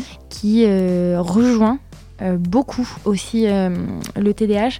Est-ce que tu sais un peu la différence entre les deux? Euh, alors, je sais pas trop la différence, mais enfin, si la différence c'est que tu peux être au, au potentiel sans avoir le TDA, le TDA en fait. Euh, tu peux être quelqu'un qui a un haut potentiel et qui fonctionne bien a priori, mais je m'avance peut-être, mais je crois que tu n'es pas obligé d'avoir ces troubles de l'attention. Haut potentiel, ça veut dire qu'en gros, tu as une pensée qui est assez développée. Euh, développée, ça veut juste dire que, en fait, moi je savais pas ce que ça voulait dire euh, haut potentiel ou TDA. Et quand on me demandait comment je me décrivais, comment je me sentais, je décrirais que je vis sous une espèce de pluie battante de pensées, de post-it. Comme s'il y avait des milliers de post-it avec plein d'idées qui tombent en permanence, en permanence. C'est un espèce de. C'est étourdissant au bout d'un moment parce que chaque pensée en amène une autre, comme un arbre en fait. Et donc ça s'appelle la pensée en arborescence. C'est un nom, tu vois. C'est qu'il y a des gens qui pensent de manière séquentielle. Ils font une tâche, ils arrivent à l'accomplir, et ensuite ils passent à la tâche d'après. Ça leur permet de se planifier, ça leur permet de s'organiser, d'anticiper. Et il y a des gens qui pensent euh, de manière totalement euh, pas anarchique, parce que c'est pas du tout anarchique, mais c'est un espèce de chaos quand même au niveau des idées. C'est un arbre de pensée. Chaque idée, elles sont intrinsèquement liées en fait, mais les connexions, tu les vois pas toujours évidemment. Enfin, il faut, faut, faut tracer des traits entre les, les- les idées. Un jour, j'ai dit que j'avais l'impression que ma vie, c'était comme une grande. Tu visualises une grande table Ouais. sur laquelle il y a des centaines de bols. Tu poses des centaines de bols. Et chaque bol, j'ai commencé à le, à le saupoudrer, à le remplir un peu. Alors que la vie de quelqu'un qui est séquentiel, en général, il prend un bol, il le remplit, il, le- il va jusqu'au bout, et ensuite il commence à remplir un autre bol. Il fonctionne étape par étape, et il fait des actions en fait. Et moi, j'avais juste l'impression que c'était une géante table avec des bols inachevés partout. Et ça, c'est une espèce de pensée en arborescence. Et je crois que ça a un lien, oui, ça peut avoir un lien avec ce que tu appelles le haut potentiel. Maintenant, moi, j'ai jamais fait trop de.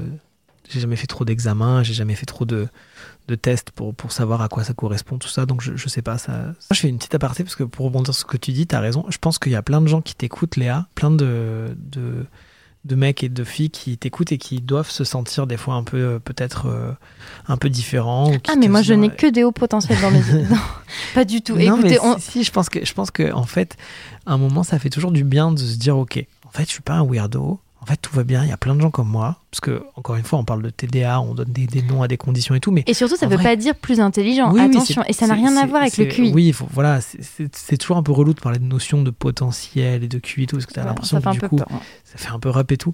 Donc, on remet tout les toutes les choses à plat. C'est juste que dans ta tête, des fois, ça va un peu vite. Tu as du mal à calmer un peu le, le bruit interne. Donc, des fois, pour t'endormir aussi, c'est compliqué et tout. Et je pense qu'il y a plein de gens qui se, qui se reconnaissent dans ça. Et je pense en plus, euh, d'autant plus ces deux dernières années, énormément de gens se sont retrouvés seuls chez eux en télétravail, à se retrouver confrontés à eux-mêmes et à s'écouter un peu plus. Et quand le bruit de ta vie en société s'arrête un peu, t'entends un peu plus le bruit intérieur. Et donc je pense qu'il y a plein de gens qui se rendent compte aussi qu'il y a un truc à l'intérieur qui n'est Mm. pas tout à fait comme ce qu'ils voient autour d'eux. Et ça, ça a des mots, il y a des mots qui existent, des diagnostics et tout. C'est cool d'en parler. C'est cool de dire que c'est pas une maladie, c'est juste une condition. D'ailleurs, je crois que de plus en plus d'enfants et de plus en plus de générations vont euh, développer ce trouble, puisqu'en fait, ce trouble, il est grave entretenu par les réseaux sociaux aussi et par Internet qui te donnent des réponses euh, immédiates en permanence, des récompenses immédiates. Le lien sur Wikipédia, l'hyperlien, c'est ni plus ni moins que la définition d'un cerveau de TDAH. En fait, c'est que chaque article t'amène vers un autre article, chaque idée t'amène vers une autre idée. Et le lien cliquable, en fait, c'est ça. Donc, euh, on a de moins en moins de temps, on est de plus en plus pressé, on zappe de plus en plus. Donc, des gens qui ont un TDA, un trouble de la concentration, il va y en avoir de plus en plus. Aux États-Unis, ça explose aussi. Et je crois que c'est cool d'en parler et de se dire, voilà, en fait, c'est juste euh, une condition qu'il faut, qu'il faut dompter un peu, en fait. Alors j'allais en parler justement, les États-Unis ont un petit peu, j'ai l'impression, alors ce n'est que mon avis, hein, j'ai l'impression qu'ils ont un peu un train d'avance sur le trouble de l'attention parce que on en parle beaucoup dans les universités. Ouais. Il y a beaucoup de Ritaline qui a été... pré- Alors c'est pas vraiment de la. Ritaline. Ouais, ouais. Euh, Adderall. L'Adderall, alors qui n'est pas tout à fait la même chose. En fait, il y a une question de libération immédiate ou prolongée sur le médicament. Je ne suis pas pharmacienne, je ne vais pas vous l'expliquer, Ouais. mais en gros, euh, le l'Adderall en France est interdit, si je dis pas de Ouais, bêtises. Et Parce nous, que c'est une libération courte. Voilà, un peu nous- un stimulant. euh, en France, on n'a que de la libération prolongée, qui est le Concerta ou la Ritaline. Je crois que c'est ça. ouais. Euh, Dites-moi si je, si je me trompe, vous me dites. Dites en commentaire. ouais. non, mais c'est vrai qu'il y a probablement des gens qui nous écoutent qui sont sous médicaments. euh, Oui, pour des n'hésitez troubles similaires. n'hésitez pas. Alors, et, et du coup, j'avais regardé un, un documentaire sur Netflix euh, dans le, le, le, le truc de la de dans les universités. Ouais, c'est un produit dopant en fait. Et c'est euh, hyper répandu. Pour, pour les gamins, enfin pour les gens qui sont à la fac, Ouais. c'est répandu, ouais. Bah tu sais, c'est un peu la même molécule que la cocaïne en fait. Donc euh, en fait, ça te, ça te booste et ça te permet de résoudre des équations un peu plus rapide. Enfin, c'est un peu dit de manière simpliste, mais ça te permet de te, focu- de te focus et de, de faire fonctionner ton cerveau à plein régime, quoi. Donc ça, ça, ça te Pour les gens qui n'ont pas de de- TDA, je sais pas, je pense que c'est dangereux déjà de prendre ce genre de médicament quand t'as pas un TDA déjà, mais ils s'en servent comme espèce de, de, de produit dopant, quoi. Bah, généralement, ils s'en servent pour euh, les examens. euh, c'est assez. euh, euh, je sais que j'avais vu aussi des. Il y a un des- film des avec Bradley témoign- Cooper, là, Limitless, qui parle un peu de ça. Le Ah, mec, je l'ai pas vu. Bradley Cooper prend des, il prend des médocs. je- pour, Je, je l'ai pas vu. bah, ça parle un peu de ça, des produits stimulants dans cette société de- de compétition un peu où il faut être le meilleur, quoi. Pour avoir la bourse, pour pouvoir espérer rentrer dans la Ivy League ou, ou pour pouvoir aller euh, intégrer une école avec, où tu peux faire du sport et tout, bah, les gars, il faut être dans les meilleurs et du coup, les mecs sont en compétition. Ah, la pression les est études- énorme. Les études, elles coûtent une blinde. Du coup, là-bas, ça circule un peu en. C'est assez facile de s'en procurer. Il me semble que c'est sur prescription, euh, prescription médicale, mais que du coup, il y a vachement de marché noir euh, de l'adéral, quoi. Puis il y a beaucoup, voilà, il y a une, ce qu'on disait à une époque, c'est que voilà, il y a eu une grosse euh, hype à un moment donné du, du ADHD, donc c'est le TDAH aux US, où à un moment donné, on a un peu surmédicamenté ou surdiagnostiqué en tout cas les, enfants. Et euh, donc on a vachement euh, démocratisé l'accès à ce genre de produits là-bas. Nous en France, c'est un peu l'inverse. Je crois qu'on est un poil plus prudent, un poil plus peut-être aussi en retard effectivement sur le diagnostic. Après, il y a des, des, des docteurs qui font un travail super et tout, mais, mais c'est vrai qu'en France, c'est un peu, c'est, on est un peu plus en, en retrait par rapport à ça. Si on veut se faire diagnostiquer, euh, comment s'appelle le spécialiste dans ce domaine? Quand on veut se faire diagnostiquer, il faut aller voir un psychiatre euh, pour faire des tests, pour en parler, et euh, on fait une série de tests, et ensuite on, on établit si oui ou non on a un TDA avéré euh, ou autre chose, hein, ça peut être une autre condition. Et ensuite, on peut réfléchir à des traitements, des choses comme ça. Alors toi, tu as décidé, à l'âge de 32 ans, d'aller consulter un spécialiste. Donc quelqu'un qui Ouais. est hyper calé euh, justement sur euh, ce, ce domaine-là. Ouais. Et est-ce que... Alors je pense que le mec a dû pas halluciner parce que je pense qu'il en voit tous les jours. Ouais, il en voit tout le temps. Mais t'étais hyper calé sur ta condition. Ouais, mais ça, c'est, je pense qu'il a l'habitude de voir Oui, des gens qui sont comme ça. Parce qu'en fait, la plupart des gens qui ont ce truc-là se reconnaissent entre eux parce qu'ils sont hyper curieux. Mm. Donc, en fait, ils en apprennent euh, des tonnes et des tonnes. Ils s'auto-informent euh, sur plein de sujets, dont le, le sujet qui les, qui les touche forcément. Mais euh, après, moi, j'ai hâte là de le rencontrer vraiment en vis-à-vis et de passer du temps un peu plus, tu vois. Du temps avec lui. Non, non, mais de le, de le- de- parce qu'avec le coronavirus et tout, et puis même, c'est pas évident. Les attentes sont un peu longues et tout. Mais on donnera, s'il y, a- s'il y a des gens qui veulent envoyer par mail en MP ou quoi, qui ont besoin d'aller voir un spécialiste, on pourra, on pourra leur donner le nom de la personne. Moi, je suis. Je, c'est un psychiatre quelqu'un qui est super. ouais, ouais. spécialisé Vraiment dans euh, très, très, très euh, pointu, très spécialisé dans l'hyperactivité. Et euh, voilà. un spécialiste du cerveau chez l'enfant, mais pas que. Il fait chez des adultes. Je voulais revenir sur tes lubies. Ouais. Et je voulais euh, un peu expliquer, euh, parce qu'aujourd'hui, bon, on a assez de recul là-dessus, euh, parce qu'il y a eu des moments de, de friction un peu aussi, parce qu'on n'a pas du tout le même mode de fonctionnement. Bah, genre, veut- le premier confinement, c'était chaud. Hein. ça, alors, ça veut pas dire que c'est impossible. hein. Ça veut dire qu'il faut prendre le temps de comprendre l'un et l'autre, que moi je puisse mieux comprendre ton mode de fonctionnement et que toi tu puisses comprendre le mien, et qu'on arrive à, à s'ajuster comme ça.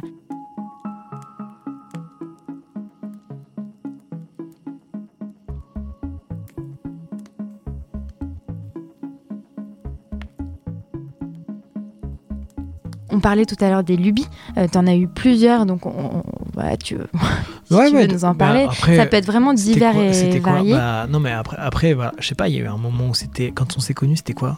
Euh, bah, T'étais à fond sur euh, le montage euh, des clips euh, de Bad Records, ton le groupe. Bon, vraiment très court, mais en gros, on avait fini le tournage des clips et là, il fallait s'attaquer à finir les faire les morceaux. Mm. Faire les morceaux qui étaient à la base au stade embryonnaire, c'était des maquettes.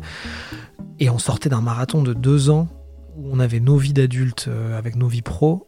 Avec en même temps, dès qu'on avait du temps libre, on le consacrait à fond, à fond au tournage du clip. Ça a été assez énergivore, ça a pris beaucoup de temps à faire. C'était un, projet d'envergure quand même, et il fallait remobiliser mon énergie pour euh, écrire des chansons qui étaient à la hauteur, entre guillemets, toute proportion gardée, hein, sans prétention, mais en tout cas qui étaient aussi chouettes que ce qu'on avait tourné en images.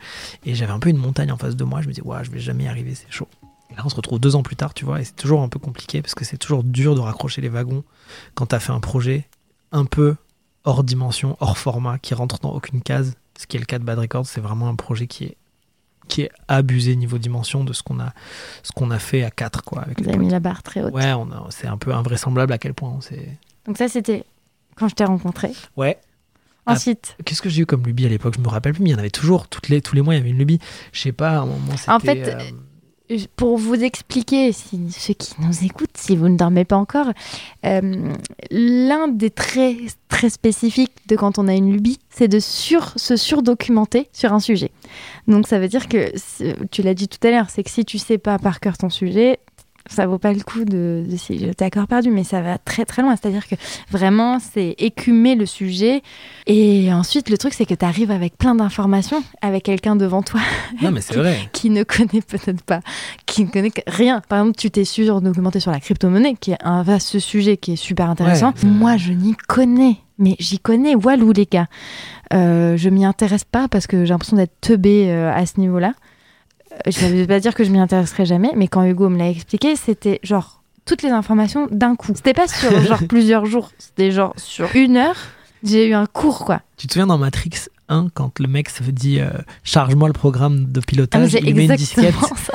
et il dort et il fait Oh, give me more. Et genre, moi, ça me fascinait quand j'avais 12 ans. Ce film, je me dis Putain, ça serait génial si on pouvait se mettre des disquettes comme ça. Donc, c'est vrai que moi, je t'ai mis une disquette, genre, tiens, je vais te mettre la disquette crypto-monnaie. Et c'est le qu'en général, j'essaye de te mettre une disquette pour te donner tout ce que j'ai. Le condensé d'informations que j'ai que Bah. j'ai emmagasiné. Et parfois, ça peut être très chiant. Bah, parce moi, vit- ça m'auto-fatigue aussi. On hein. vit ensemble, donc euh, forcément, je suis la première personne qui passe Ouais, bien sûr. sur qui on peut. euh, la première personne. je suis la première personne qui passe dans le salon sur qui on va, on va forcément se jeter. Mais je trouve ça fascinant. Ça fait... Alors moi, ça me, en fait, le sujet me fascine. J'essaye de, de le vulgariser parce qu'en Mais- plus même moi je suis pas sûr d'avoir tout bien compris. Le problème, c'est de le simplifier, mais ça trop- reste compliqué, ouais. C'est trop d'informations d'un coup. même Genre, j'ai le cerveau qui va exploser. Je te le dis. Je te dis, c'est pas possible. Genre, laisse-moi Oui, oui, c'est tranquille. Ah, Il y a plein de trucs, ça dépend. Un film qui sort, ça va être une chanson qui sort, euh, comment elle a été produite. Donc, Et ça veut dire euh, que- que- quel quel- est le son de caisse Chaque clair. outil, chaque euh, synthé, chaque effet qui a été utilisé dans tel, dans chaque morceau, même j'écoute le dernier titre de Dua Lipa et d'Angèle, je suis obligé d'analyser, de savoir exactement quel synthé il a utilisé, quel kick, quel snare. Euh, sur la voix, c'est quel type de compresseur. Et si j'écoute le dernier titre de, de, de n'importe qui, en fait, ça va être la même analyse tout le temps.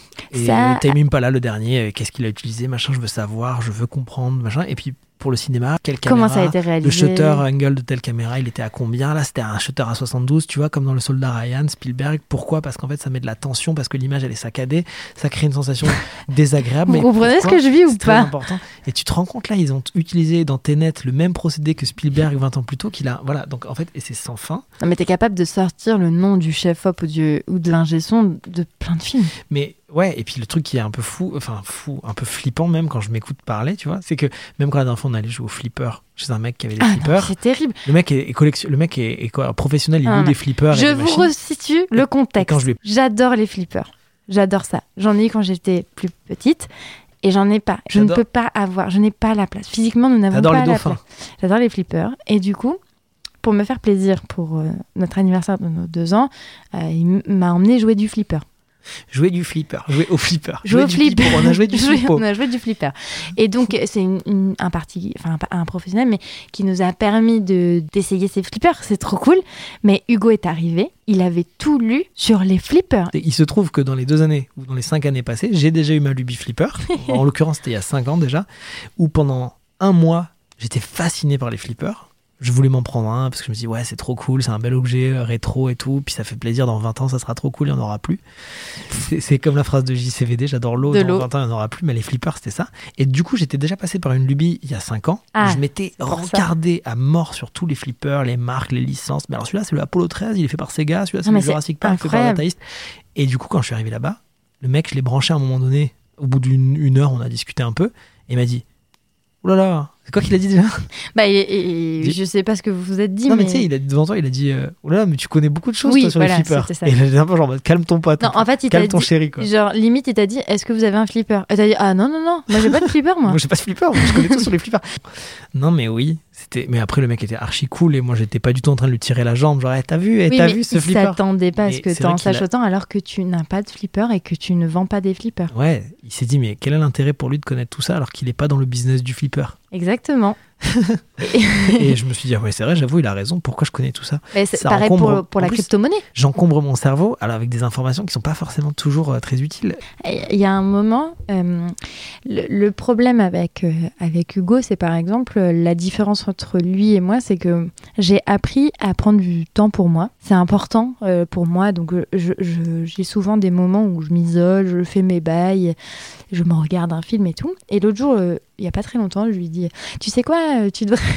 donc c'était à l'époque de, la lubie crypto-monnaie. hein. Je lui dis, tu sais, tu devrais te prendre un peu de temps pour toi et te regarder un film euh, tranquille, tout seul, où tu te vides la tête. C'est-à-dire que là où moi je vais regarder The Office, lui a décidé de regarder The Big Short. Alors pour ceux qui ne connaissent pas ce film, The Big Short, c'est quand même le film où tu ne comprends rien, qui parle du coup de la bourse. Ouais. Euh, c'est très très bien expliqué. Il y a énormément d'acteurs très connus dedans et qui te t'expliquent euh, avec des termes très précis. La et crise des subprimes. ouais. Exactement. Et donc c'est quand même euh, pas si simple à comprendre. Non, ouais, ça, c'est stimulant quand même. C'est, ce film est très très bien, mais tu Ouais, ressors avec un mal de casque. Un- Oui, non, mais c'est vrai que. donc pour se relaxer, c'est pas franchement le meilleur Bah, film. tu te souviens la dernière fois quand tu m'as incité à courir un peu sur le tapis et là tu m'as regardé, tu m'as dit mais t'es sérieux là? Parce que je m'étais mis l'ordi Ouais. avec des tutos, Des tutos. sur YouTube. J'étais avec mes écouteurs et j'écoutais une formation en anglais En anglais, et- pas sous-titré. et hein. le lendemain c'était des vidéos sur la bourse quoi alors que j'étais en train de courir donc en fait c'est un peu sans fin. Je voulais euh, remettre un petit peu le cette condition, mais dans quelque chose de très positif. Quand on s'est rencontrés, on a très vite commencé à travailler ensemble. Moi, je fais beaucoup de, de créations sur les réseaux sociaux, donc ça peut être autant de la vidéo que de la photo, mais je faisais plutôt, euh, au moment où tu m'as rencontré, plutôt de la photo. Plutôt de la photo ouais. Et un jour où, où je devais juste aller faire euh, des photos, euh, où on avait décidé d'aller faire quelques photos pour raconter l'histoire d'une association en Ukraine, dans la zone de Tchernobyl, Ouais, bah ouais. Hugo m'a dit non, on va faire un documentaire. Moi, Ouais. jamais une seule seconde, je me serais autorisée à penser que je pouvais faire un documentaire. Ouais. Donc, euh, je pense que ça a trop du bon sur moi parce que euh, ça m'a tiré vers le haut et ça m'a permis de voir plus haut que ce que je pensais. Et il se trouve qu'on a kiffé, on est content, on a fait un beau documentaire qui nous plaît. Pour nous, c'est vraiment. C'était un, un beau moment de nos vies. Je vais pas parler pour toi, mais Ah bah si non mais t'as raison mais j'avais complètement oublié cet exemple mais qui est pour en fait qui est un des exemples les plus révélateurs t'as raison The Dogs of Chernobyl euh, c'est un docu qui est né sur l'instant à l'instinct comme ça c'était pas prévu euh, à la base ça devait juste être des photos quoi Et il est né de d'une envie, d'un besoin d'hyperactivité. C'est que au lieu de se contenter de juste faire des photos, c'est devenu.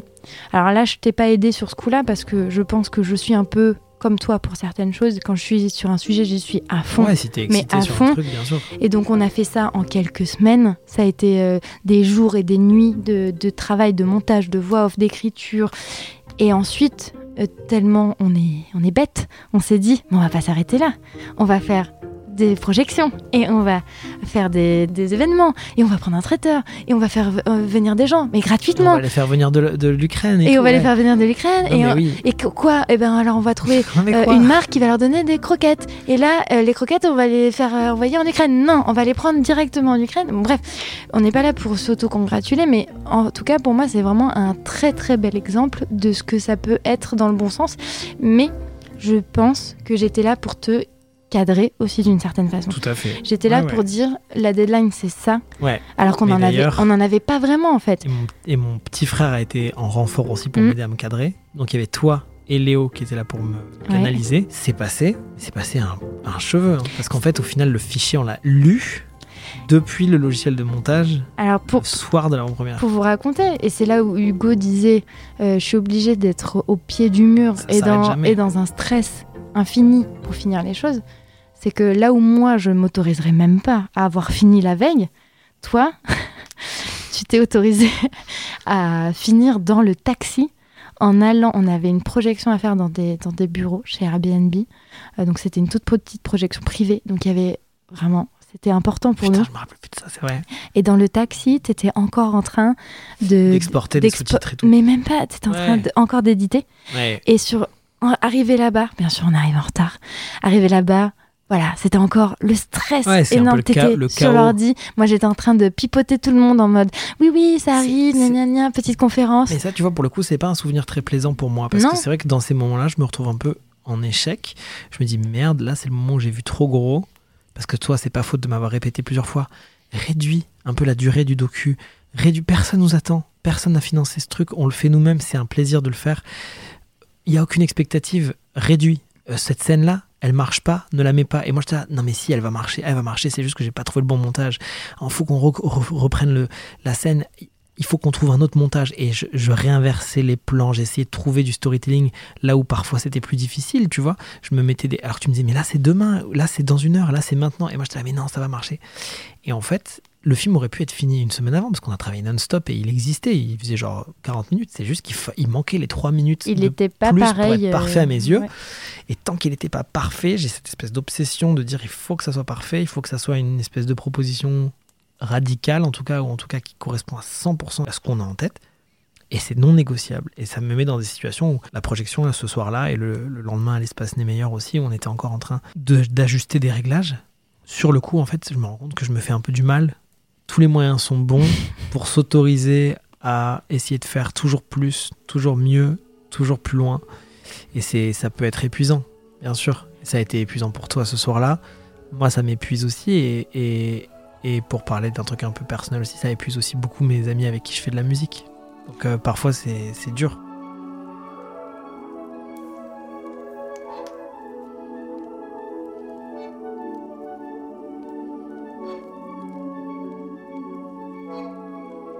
J'ai l'impression que tu t'autorises euh, euh, vachement plus. euh, avec moi, tu es beaucoup plus relax, tu vois, tu es très supportif. Ah oui, tu vas faire ça, c'est trop bien. Ah, mais ça, viens, je t'aide à faire ça. Alors qu'avec toi-même, tu vas être beaucoup plus exigeant, beaucoup plus regardant, beaucoup moins, euh, beaucoup moins bienveillant parfois euh, av- avec euh, comment tu fais, dans quel temps imparti. Et c'est fou parce que je vois la différence et que des fois j'aimerais que tu te dises ce que tu me dis à moi. Ben, j'essaye. J'essaye. hein. Et c'est un travail, mais j'essaye d'être plus indulgent. J'essaye d'être plus cool avec moi aussi et de me dire, mais vas-y, fais-toi plaisir. hein. Et le début de Bad Records, de sortir une chanson comme ça, ça a été un premier pas vers lâcher, lâcher un peu du lest et dire, euh, ok, ça vous dit de partager un truc, un petit bout de chemin. On, on a plein de, plein de chansons en poche et la suite arrive, tu vois, mais, mais c'est encore, euh, parfois c'est encore un peu compliqué, ouais. Et comment tu le ressens en ce moment En tout cas, euh, comment tu ressens un peu voilà l'hyperactivité en ce moment dans ta musique, dans ta vie? Comment ça se manifeste? Euh, là, je suis très content de commencer donc euh, vraiment un suivi professionnel euh, sérieux, quoi, un suivi médical. Donc pour parler de choses un peu perso, mais c'est vrai que j'ai atteint un point où rien ni personne entre guillemets ne pouvait vraiment m'aider et il fallait que j'en parle à un professionnel. Donc toi, c'est pas faute d'avoir essayé. Mes amis, c'est pas faute d'avoir essayé. Ils ont tout essayé vraiment avec moi. Ils ont toujours été super bienveillants, super patients. Ils ont vraiment tout fait. Vraiment, pour le coup. Toi aussi. Ma famille aussi. Et les gens qui comptent aussi. Donc, euh, il faut se faire aider. Il faut pas hésiter à en parler. Il faut pas hésiter à dire je crois que c'est un peu grave. En vrai. Enfin, grave. Il y a des choses. euh, bah, Je crois que mais- ça m'handicape un peu. Enfin, mais je faut- crois que je suis un peu dans la merde. Je crois que je suis un peu en galère là. Mais T'es voilà. pas obligé d'en arriver là pour, euh, Non, mais pour agir, mais. Je crois que je suis, un- je crois que je galère un peu là et ça devient pas très drôle. Donc en fait, moi, c'est le moment où, si tu veux, je t'ai dit, je crois que là vraiment, je suis, je suis en train de galérer. Mon cerveau, il est trop, il va trop à 1000 à l'heure. J'ai besoin d'une pédale de frein pour ralentir le truc parce que c'est fatigant. Je crois que surtout le déclencheur, en tout cas là où j'ai vu que chez toi ça avait changé, c'est je crois que ça me rend pas très heureux. Ouais. Bah après être heureux et tout, c'est un, un- un sujet qui est compliqué pour plein de gens. Tu vois, la quête du bonheur et tout. Enfin, euh, c'est, Non, mais le fait que ton, être un peu ton sage et tout. Tu vois, euh, voilà. Mais Ton cerveau. euh, Et le cerveau à aille 1000 à l'heure. ouais. En fait, je me suis juste dit, ok, c'est fatigant, ça, fait, ça, ça fatigue tout le monde, moi le premier. Des fois, ça m'empêche de profiter du, du moment présent aussi, puisque je suis tout le temps dans la projection aussi. Donc, aussi bien je peux être nostalgique que je peux aussi être dans la projection de quelque chose qui n'existe pas. Genre, et puis on va faire ça, on va faire ça, et si on faisait ça, mais si on faisait ça. Et cette projection, cette espèce de fuite en avant, elle est terrible aussi, parce qu'elle fait du mal en fait. Euh, alors qu'il suffit juste de vivre l'instant présent. Donc, euh, mais vivre l'instant présent, pour moi, justement, ça reste un truc qui est complexe. Et pour les gens qui ont cette condition à un niveau sévère, ça reste quelque chose qui est difficile. Donc, euh, ne pas hésiter à en parler. Et là, ça s'est traduit par prendre la décision d'aller voir un spécialiste, entamer une thérapie, en, te- en te- en tout cas entamer un suivi médical, pour essayer de mettre en place des mécanismes pour me rééduquer, en fait. Cons- quoi, peu, un- Je considère que c'est un peu comme de la kiné, Du que tu fais pour ton cerveau. Tu vas rééduquer ton cerveau parce que ton cerveau, au bout d'un moment, il a besoin qu'on prenne soin de lui. Je suis encore qu'au balbutiement du truc, c'est que le début, mais euh, j'ai bon espoir, quoi. J'ai bon espoir que ça, que ça, que ça me permette de remettre les choses dans l'ordre et de, de me donner une béquille, en tout cas, pour, pour alléger le truc, quoi. Parce qu'au final, il y a très peu de moments où tu es au repos. C'est-à-dire que même, même quand est- Pardon. non, mais il y a très peu de moments où tu penses pas. Et même quand tu dors, tu rêves beaucoup. Et tu te souviens pas mal de tes rêves. Ouais, et puis là, ce truc un peu relou, c'est que les rêves sont souvent, euh, c'est des rêves euh, qui veulent dire des trucs et Mm. qui, qui, qui, qui développent des raisonnements. Alors ouais, alors j'ai- j'ai pensé à ça. C'est un peu comme si le cerveau il continue à réfléchir même quand tu dors. Et c'est là où je me suis dit, waouh, là c'est un peu abusé. C'est un peu abusé. Je suis en train de m'épuiser euh, et j'ai besoin de simplifier. J'ai besoin de l'aide d'un spécialiste aussi parce qu'en fait, moi, tout seul, je m'en sors pas. Et c'est pas faute d'avoir un entourage qui m'aide. Donc il va falloir euh, accepter un peu la réalité. C'est que, vas-y, t'as plus 20 ans et le truc a empiré. Le truc a pris un peu le dessus, ou en tout cas a pris une ampleur qui sort un peu d'un cadre. Donc il va falloir cadrer un peu les choses. Et c'est vrai que la nuit aussi, quoi. La nuit, ça continue à, à cogiter, quoi. En tout cas, pour ces derniers mois, je vois vraiment l'évolution. Je sens que d'avoir décrit avec quelqu'un qui est là-dedans euh, ton mode de fonctionnement et tout, ça a changé beaucoup, beaucoup de choses. Euh, J'ai l'impression que tu commences à t'octroyer un peu plus de temps pour toi où tu vas pas regarder The Big Short. tu vas regarder des trucs qui te font vraiment plaisir. Ça m'arrive, ouais, ça m'arrive de plus en plus, mais ça, Mais c'est c'est très rare. c'est de la rééducation, quoi. Ouais, c'est encore très rare et c'est encore euh, vraiment euh, très sporadique. Et, euh, et voilà, je sens que ça va être un travail de longue haleine et de se dire que euh, il n'y a pas de bien ou de mal. C'est pas parce que tu vas pas, euh, je sais pas moi, remplir très très bien tous tes papiers administratifs euh, que ta vie sera mieux et que tu seras plus heureux. Pas du tout. Je pense juste que euh, voilà, il faut bien doser chaque chaque truc, mais que la musique et tes passions prennent une place, mais qu'il faut octroyer chaque truc dans le bon endroit de ton cerveau. Il Ouais. faut une petite place pour la famille, il faut une place pour euh, euh, ses passions, il faut une place pour euh, ses amis, euh, son chien, sa chérie. Bref, je me mets au même, au même Mais- titre que le chien. Non, mais t'as, non, mais t'as, t'as raison, il faut, il faut compartimenter les choses, en fait. Il faut juste mettre un, un peu un, un semblant de cadre dans, dans toutes ces facettes de, de, de- de la vie, quoi. Et t'as pas l'impression que tu t'es rapproché un peu aussi, même si t'as jamais été déconnecté, mais j'ai l'impression qu'en ce moment, t'es beaucoup plus proche de ta famille, de tes amis, euh, que quand même, ça... Il y a du changement, quoi. T'as toujours été très proche de ta famille, mais dans tes amis... Mais c'est vrai que ça, c'était typiquement un, trait aussi de ma personnalité, c'est que des fois, j'ai une anxiété du téléphone, une anxiété du, message, ou de l'appel, ou de ma messagerie. Je suis le genre de gars qui a, 80, qui a 980 notifications sur ma boîte mail, euh, 45 euh, à la pastille rouge, là, tu dans les appels manqués, ou dans mes mails, j'ai 3000 mails, euh, euh, 300 SMS non lus. C'est, la plupart, c'est des SMS automatisés de SFR, mais dans le lot, il y a quelques potes aussi, des vieilles connaissances et des gens à qui j'ai pas répondu pas parce que je les méprise ou parce que je, je pense pas à eux, non, juste parce qu'en fait, déjà ça me donne de l'anxiété. Le SMS, je suis mal à l'aise avec le. En fait, j'ai besoin d'être avec quelqu'un quand je lui parle. J'ai besoin de voir ses yeux, de voir son, son visage, sa bouche, de lire son, son regard. C'est beaucoup plus intéressant pour moi. Et je sais pas si t'as remarqué, quand je suis au téléphone aussi, je fais les 100 pas tout Ah le non, temps. mais un- Parce qu'en fait, le fait de ne pas avoir le mouvement, d'avoir la parole, mais de pas avoir le mouvement qui va avec, mon cerveau, ça le, ça le tue. Et j'ai- j'en ai parlé avec des gens qui ont, qui ont un TDAH aussi, et ils ont exactement le même trouble. C'est que le téléphone, il y a forcément besoin de compenser avec des gestes physiques. Donc ils font les 100 pas. Bah là, font- tu fais des grands mouvements de... J'arrête là. Et là, c'est là qu'on voit qu'il une- peut y avoir une agitation mentale aussi. Mais c'est que de la même manière, les SMS ou les appels du téléphone me donnent de l'angoisse parce que c'est pas des vrais rapports euh, humains face à face. Alors que je suis très à l'aise avec les rapports humains face à face où là, je vois quelqu'un, je peux le regarder dans les yeux, on peut rigoler ensemble et je peux l'écouter. Et c'est cool. Donc tout ça pour te dire que oui, euh, du coup ces derniers temps je travaille quand même sur raccrocher un peu aussi les wagons, être un meilleur ami sur les petites choses. De répondre plus vite aussi parce que tu as l'impression que je, je, pense que si tu répondais pas tout de suite, tu allais oublier. Ouais, ouais, c'est ça. C'est que tu lis le message, tu dis ah trop cool. Et là, à ce moment-là, il y a, y a Joe qui tire sur la laisse ou qui se passe quelque chose dans la rue et je, fais, je range mon téléphone. Et je dis je répondrai dans deux minutes ou je répondrai dans 15 minutes quand je serai à la maison. Et en fait, une chose en entraîne une autre et le, SMS, il a déjà, il est au fond de ma, ma tête. Et il y, y, avait un proverbe de gens qui, qui ont un TDAH qui disent euh, loin des yeux, loin de la tête, enfin loin de la pensée. Et parfois, c'est ça, out of sight, out of mind. En anglais, ils disent hors de vue, hors de pensée. Et c'est aussi, aussi con qu'un verre d'eau, quoi.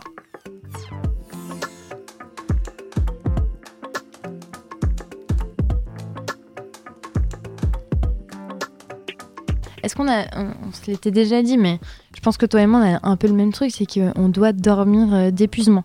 Complètement. Faut, on dort que parce qu'on est épuisé, qu'il n'y a plus de jus, plus rien. Sinon, on dort pas, quoi. En fait, moi, je j'apprécie pas forcément me mettre dans le lit et me dire ah bah ça y est, je vais attendre que ça vienne. mais tu sais que ça, c'est au final, c'est quand même tous les deux, on a ce problème-là et c'est un trouble euh, de s'endormir d'épuisement. C'est pas très sain. Hein. Forcément, tu peux pas tenir toute une vie comme ça.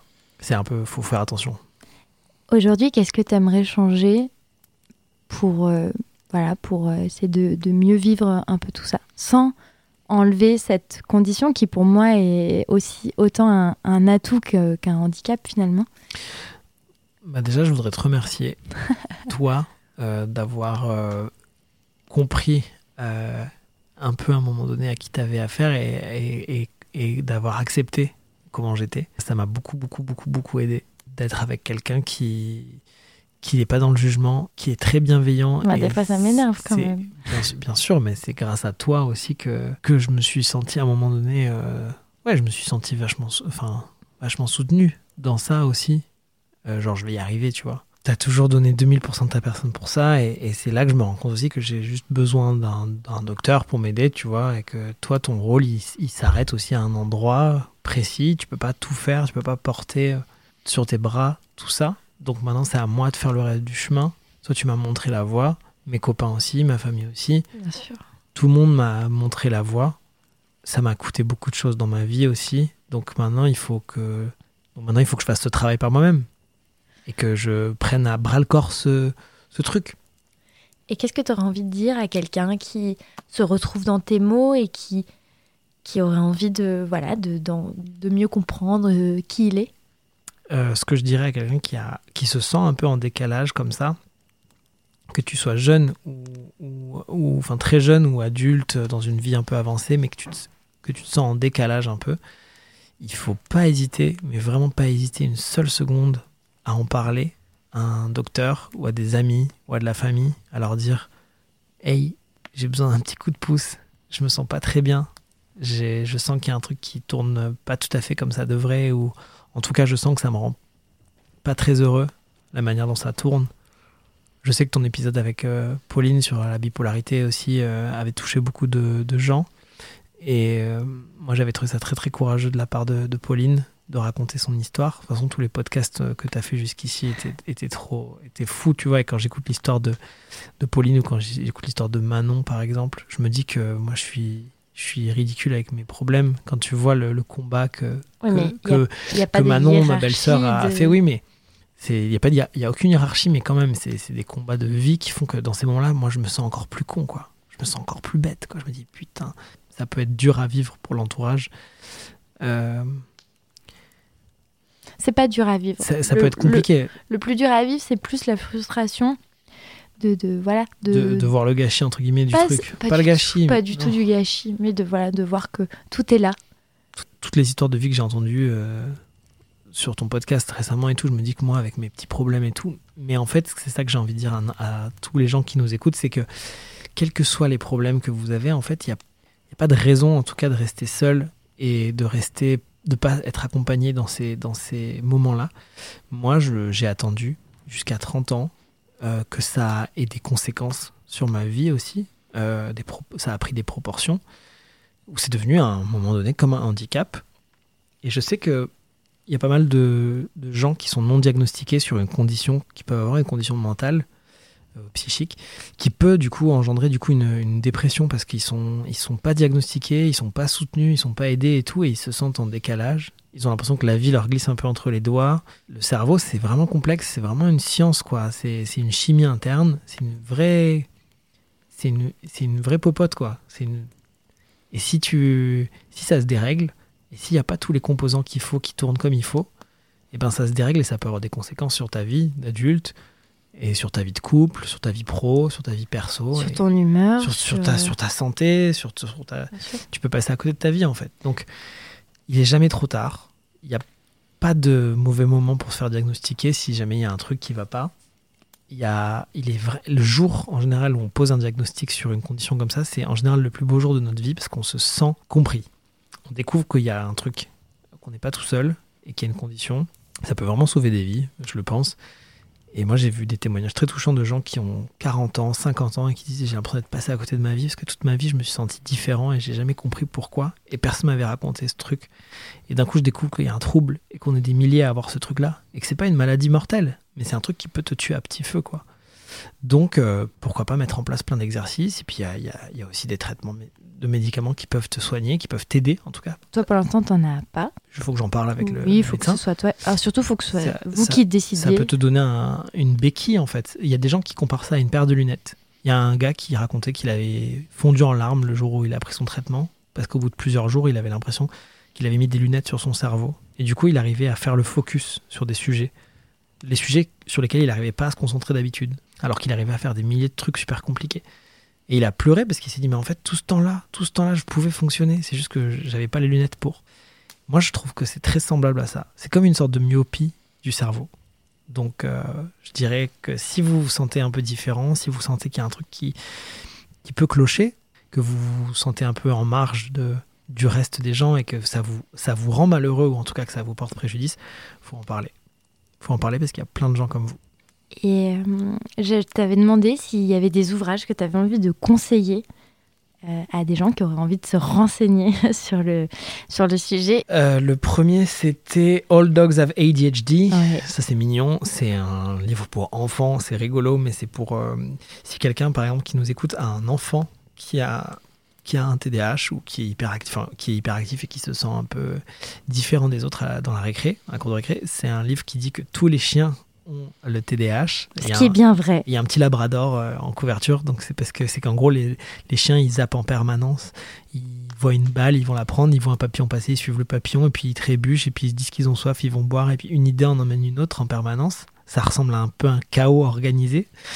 Et donc je trouve ça super mignon et ce bouquin est rigolo et ça montre aux, aux enfants qu'il n'y a pas de stigma euh, à avoir, quoi. C'est juste une condition et qu'on peut être fonctionnel en ayant ça.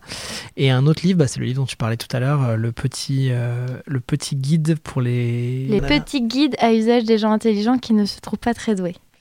Sinon, il y a euh, des TED Talks que je peux conseiller aux gens qui ne connaissent pas le, vraiment l'IDH le TDAH. Pardon. Il y en a un de Jessica McCabe, donc c'est, euh, qui s'appelle Failing at Normal. Et c'est un talk sur TED qui est très chouette.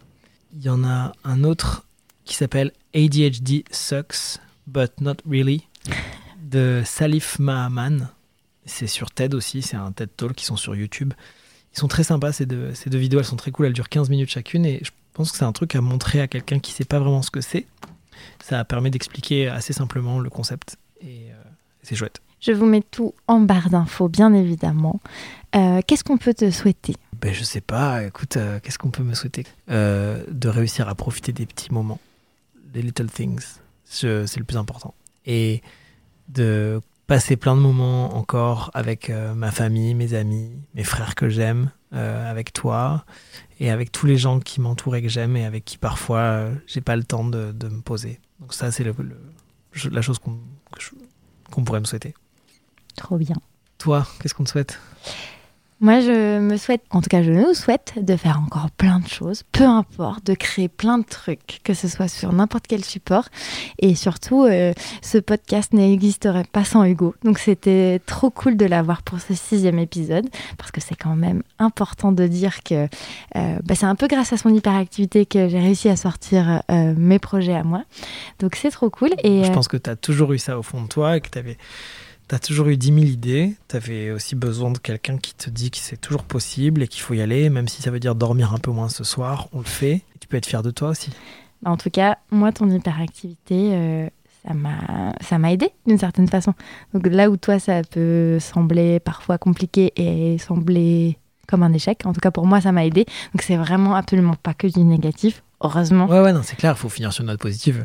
Et t'as raison de le dire. Ouais, Pour ouais. moi, Ça a c'est plein de bons côtés aussi. un espèce de super pouvoir qu'il faut maîtriser. C'est ça.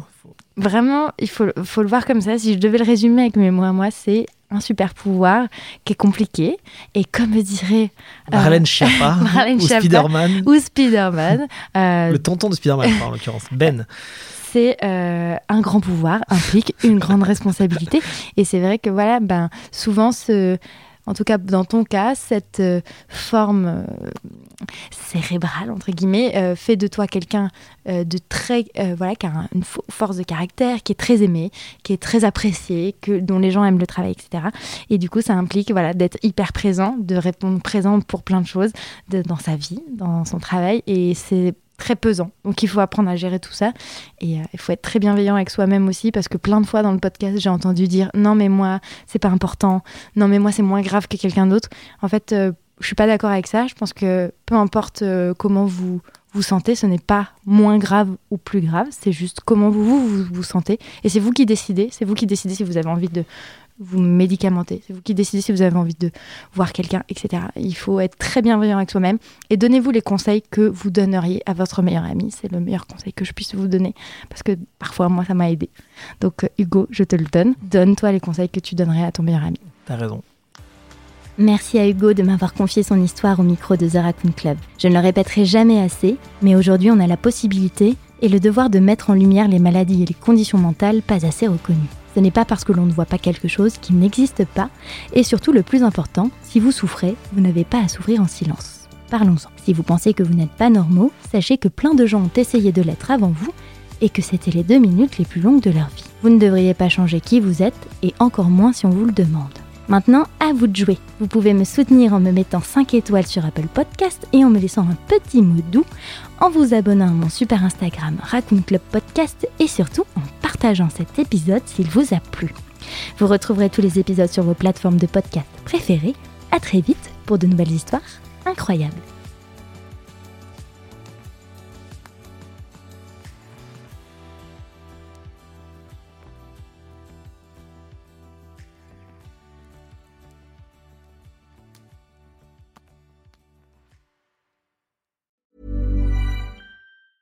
Hey, it's Danny Pellegrino from Everything Iconic. Ready to upgrade your style game without blowing your budget? Check out Quince. They've got all the good stuff shirts and polos, activewear, and fine leather goods, all at 50 to 80% less than other high end brands. And the best part? They're all about safe, ethical, and responsible manufacturing. Get that luxury vibe without the luxury price tag. Hit up quince.com slash upgrade for free shipping and 365 day returns on your next order. That's quince.com slash upgrade.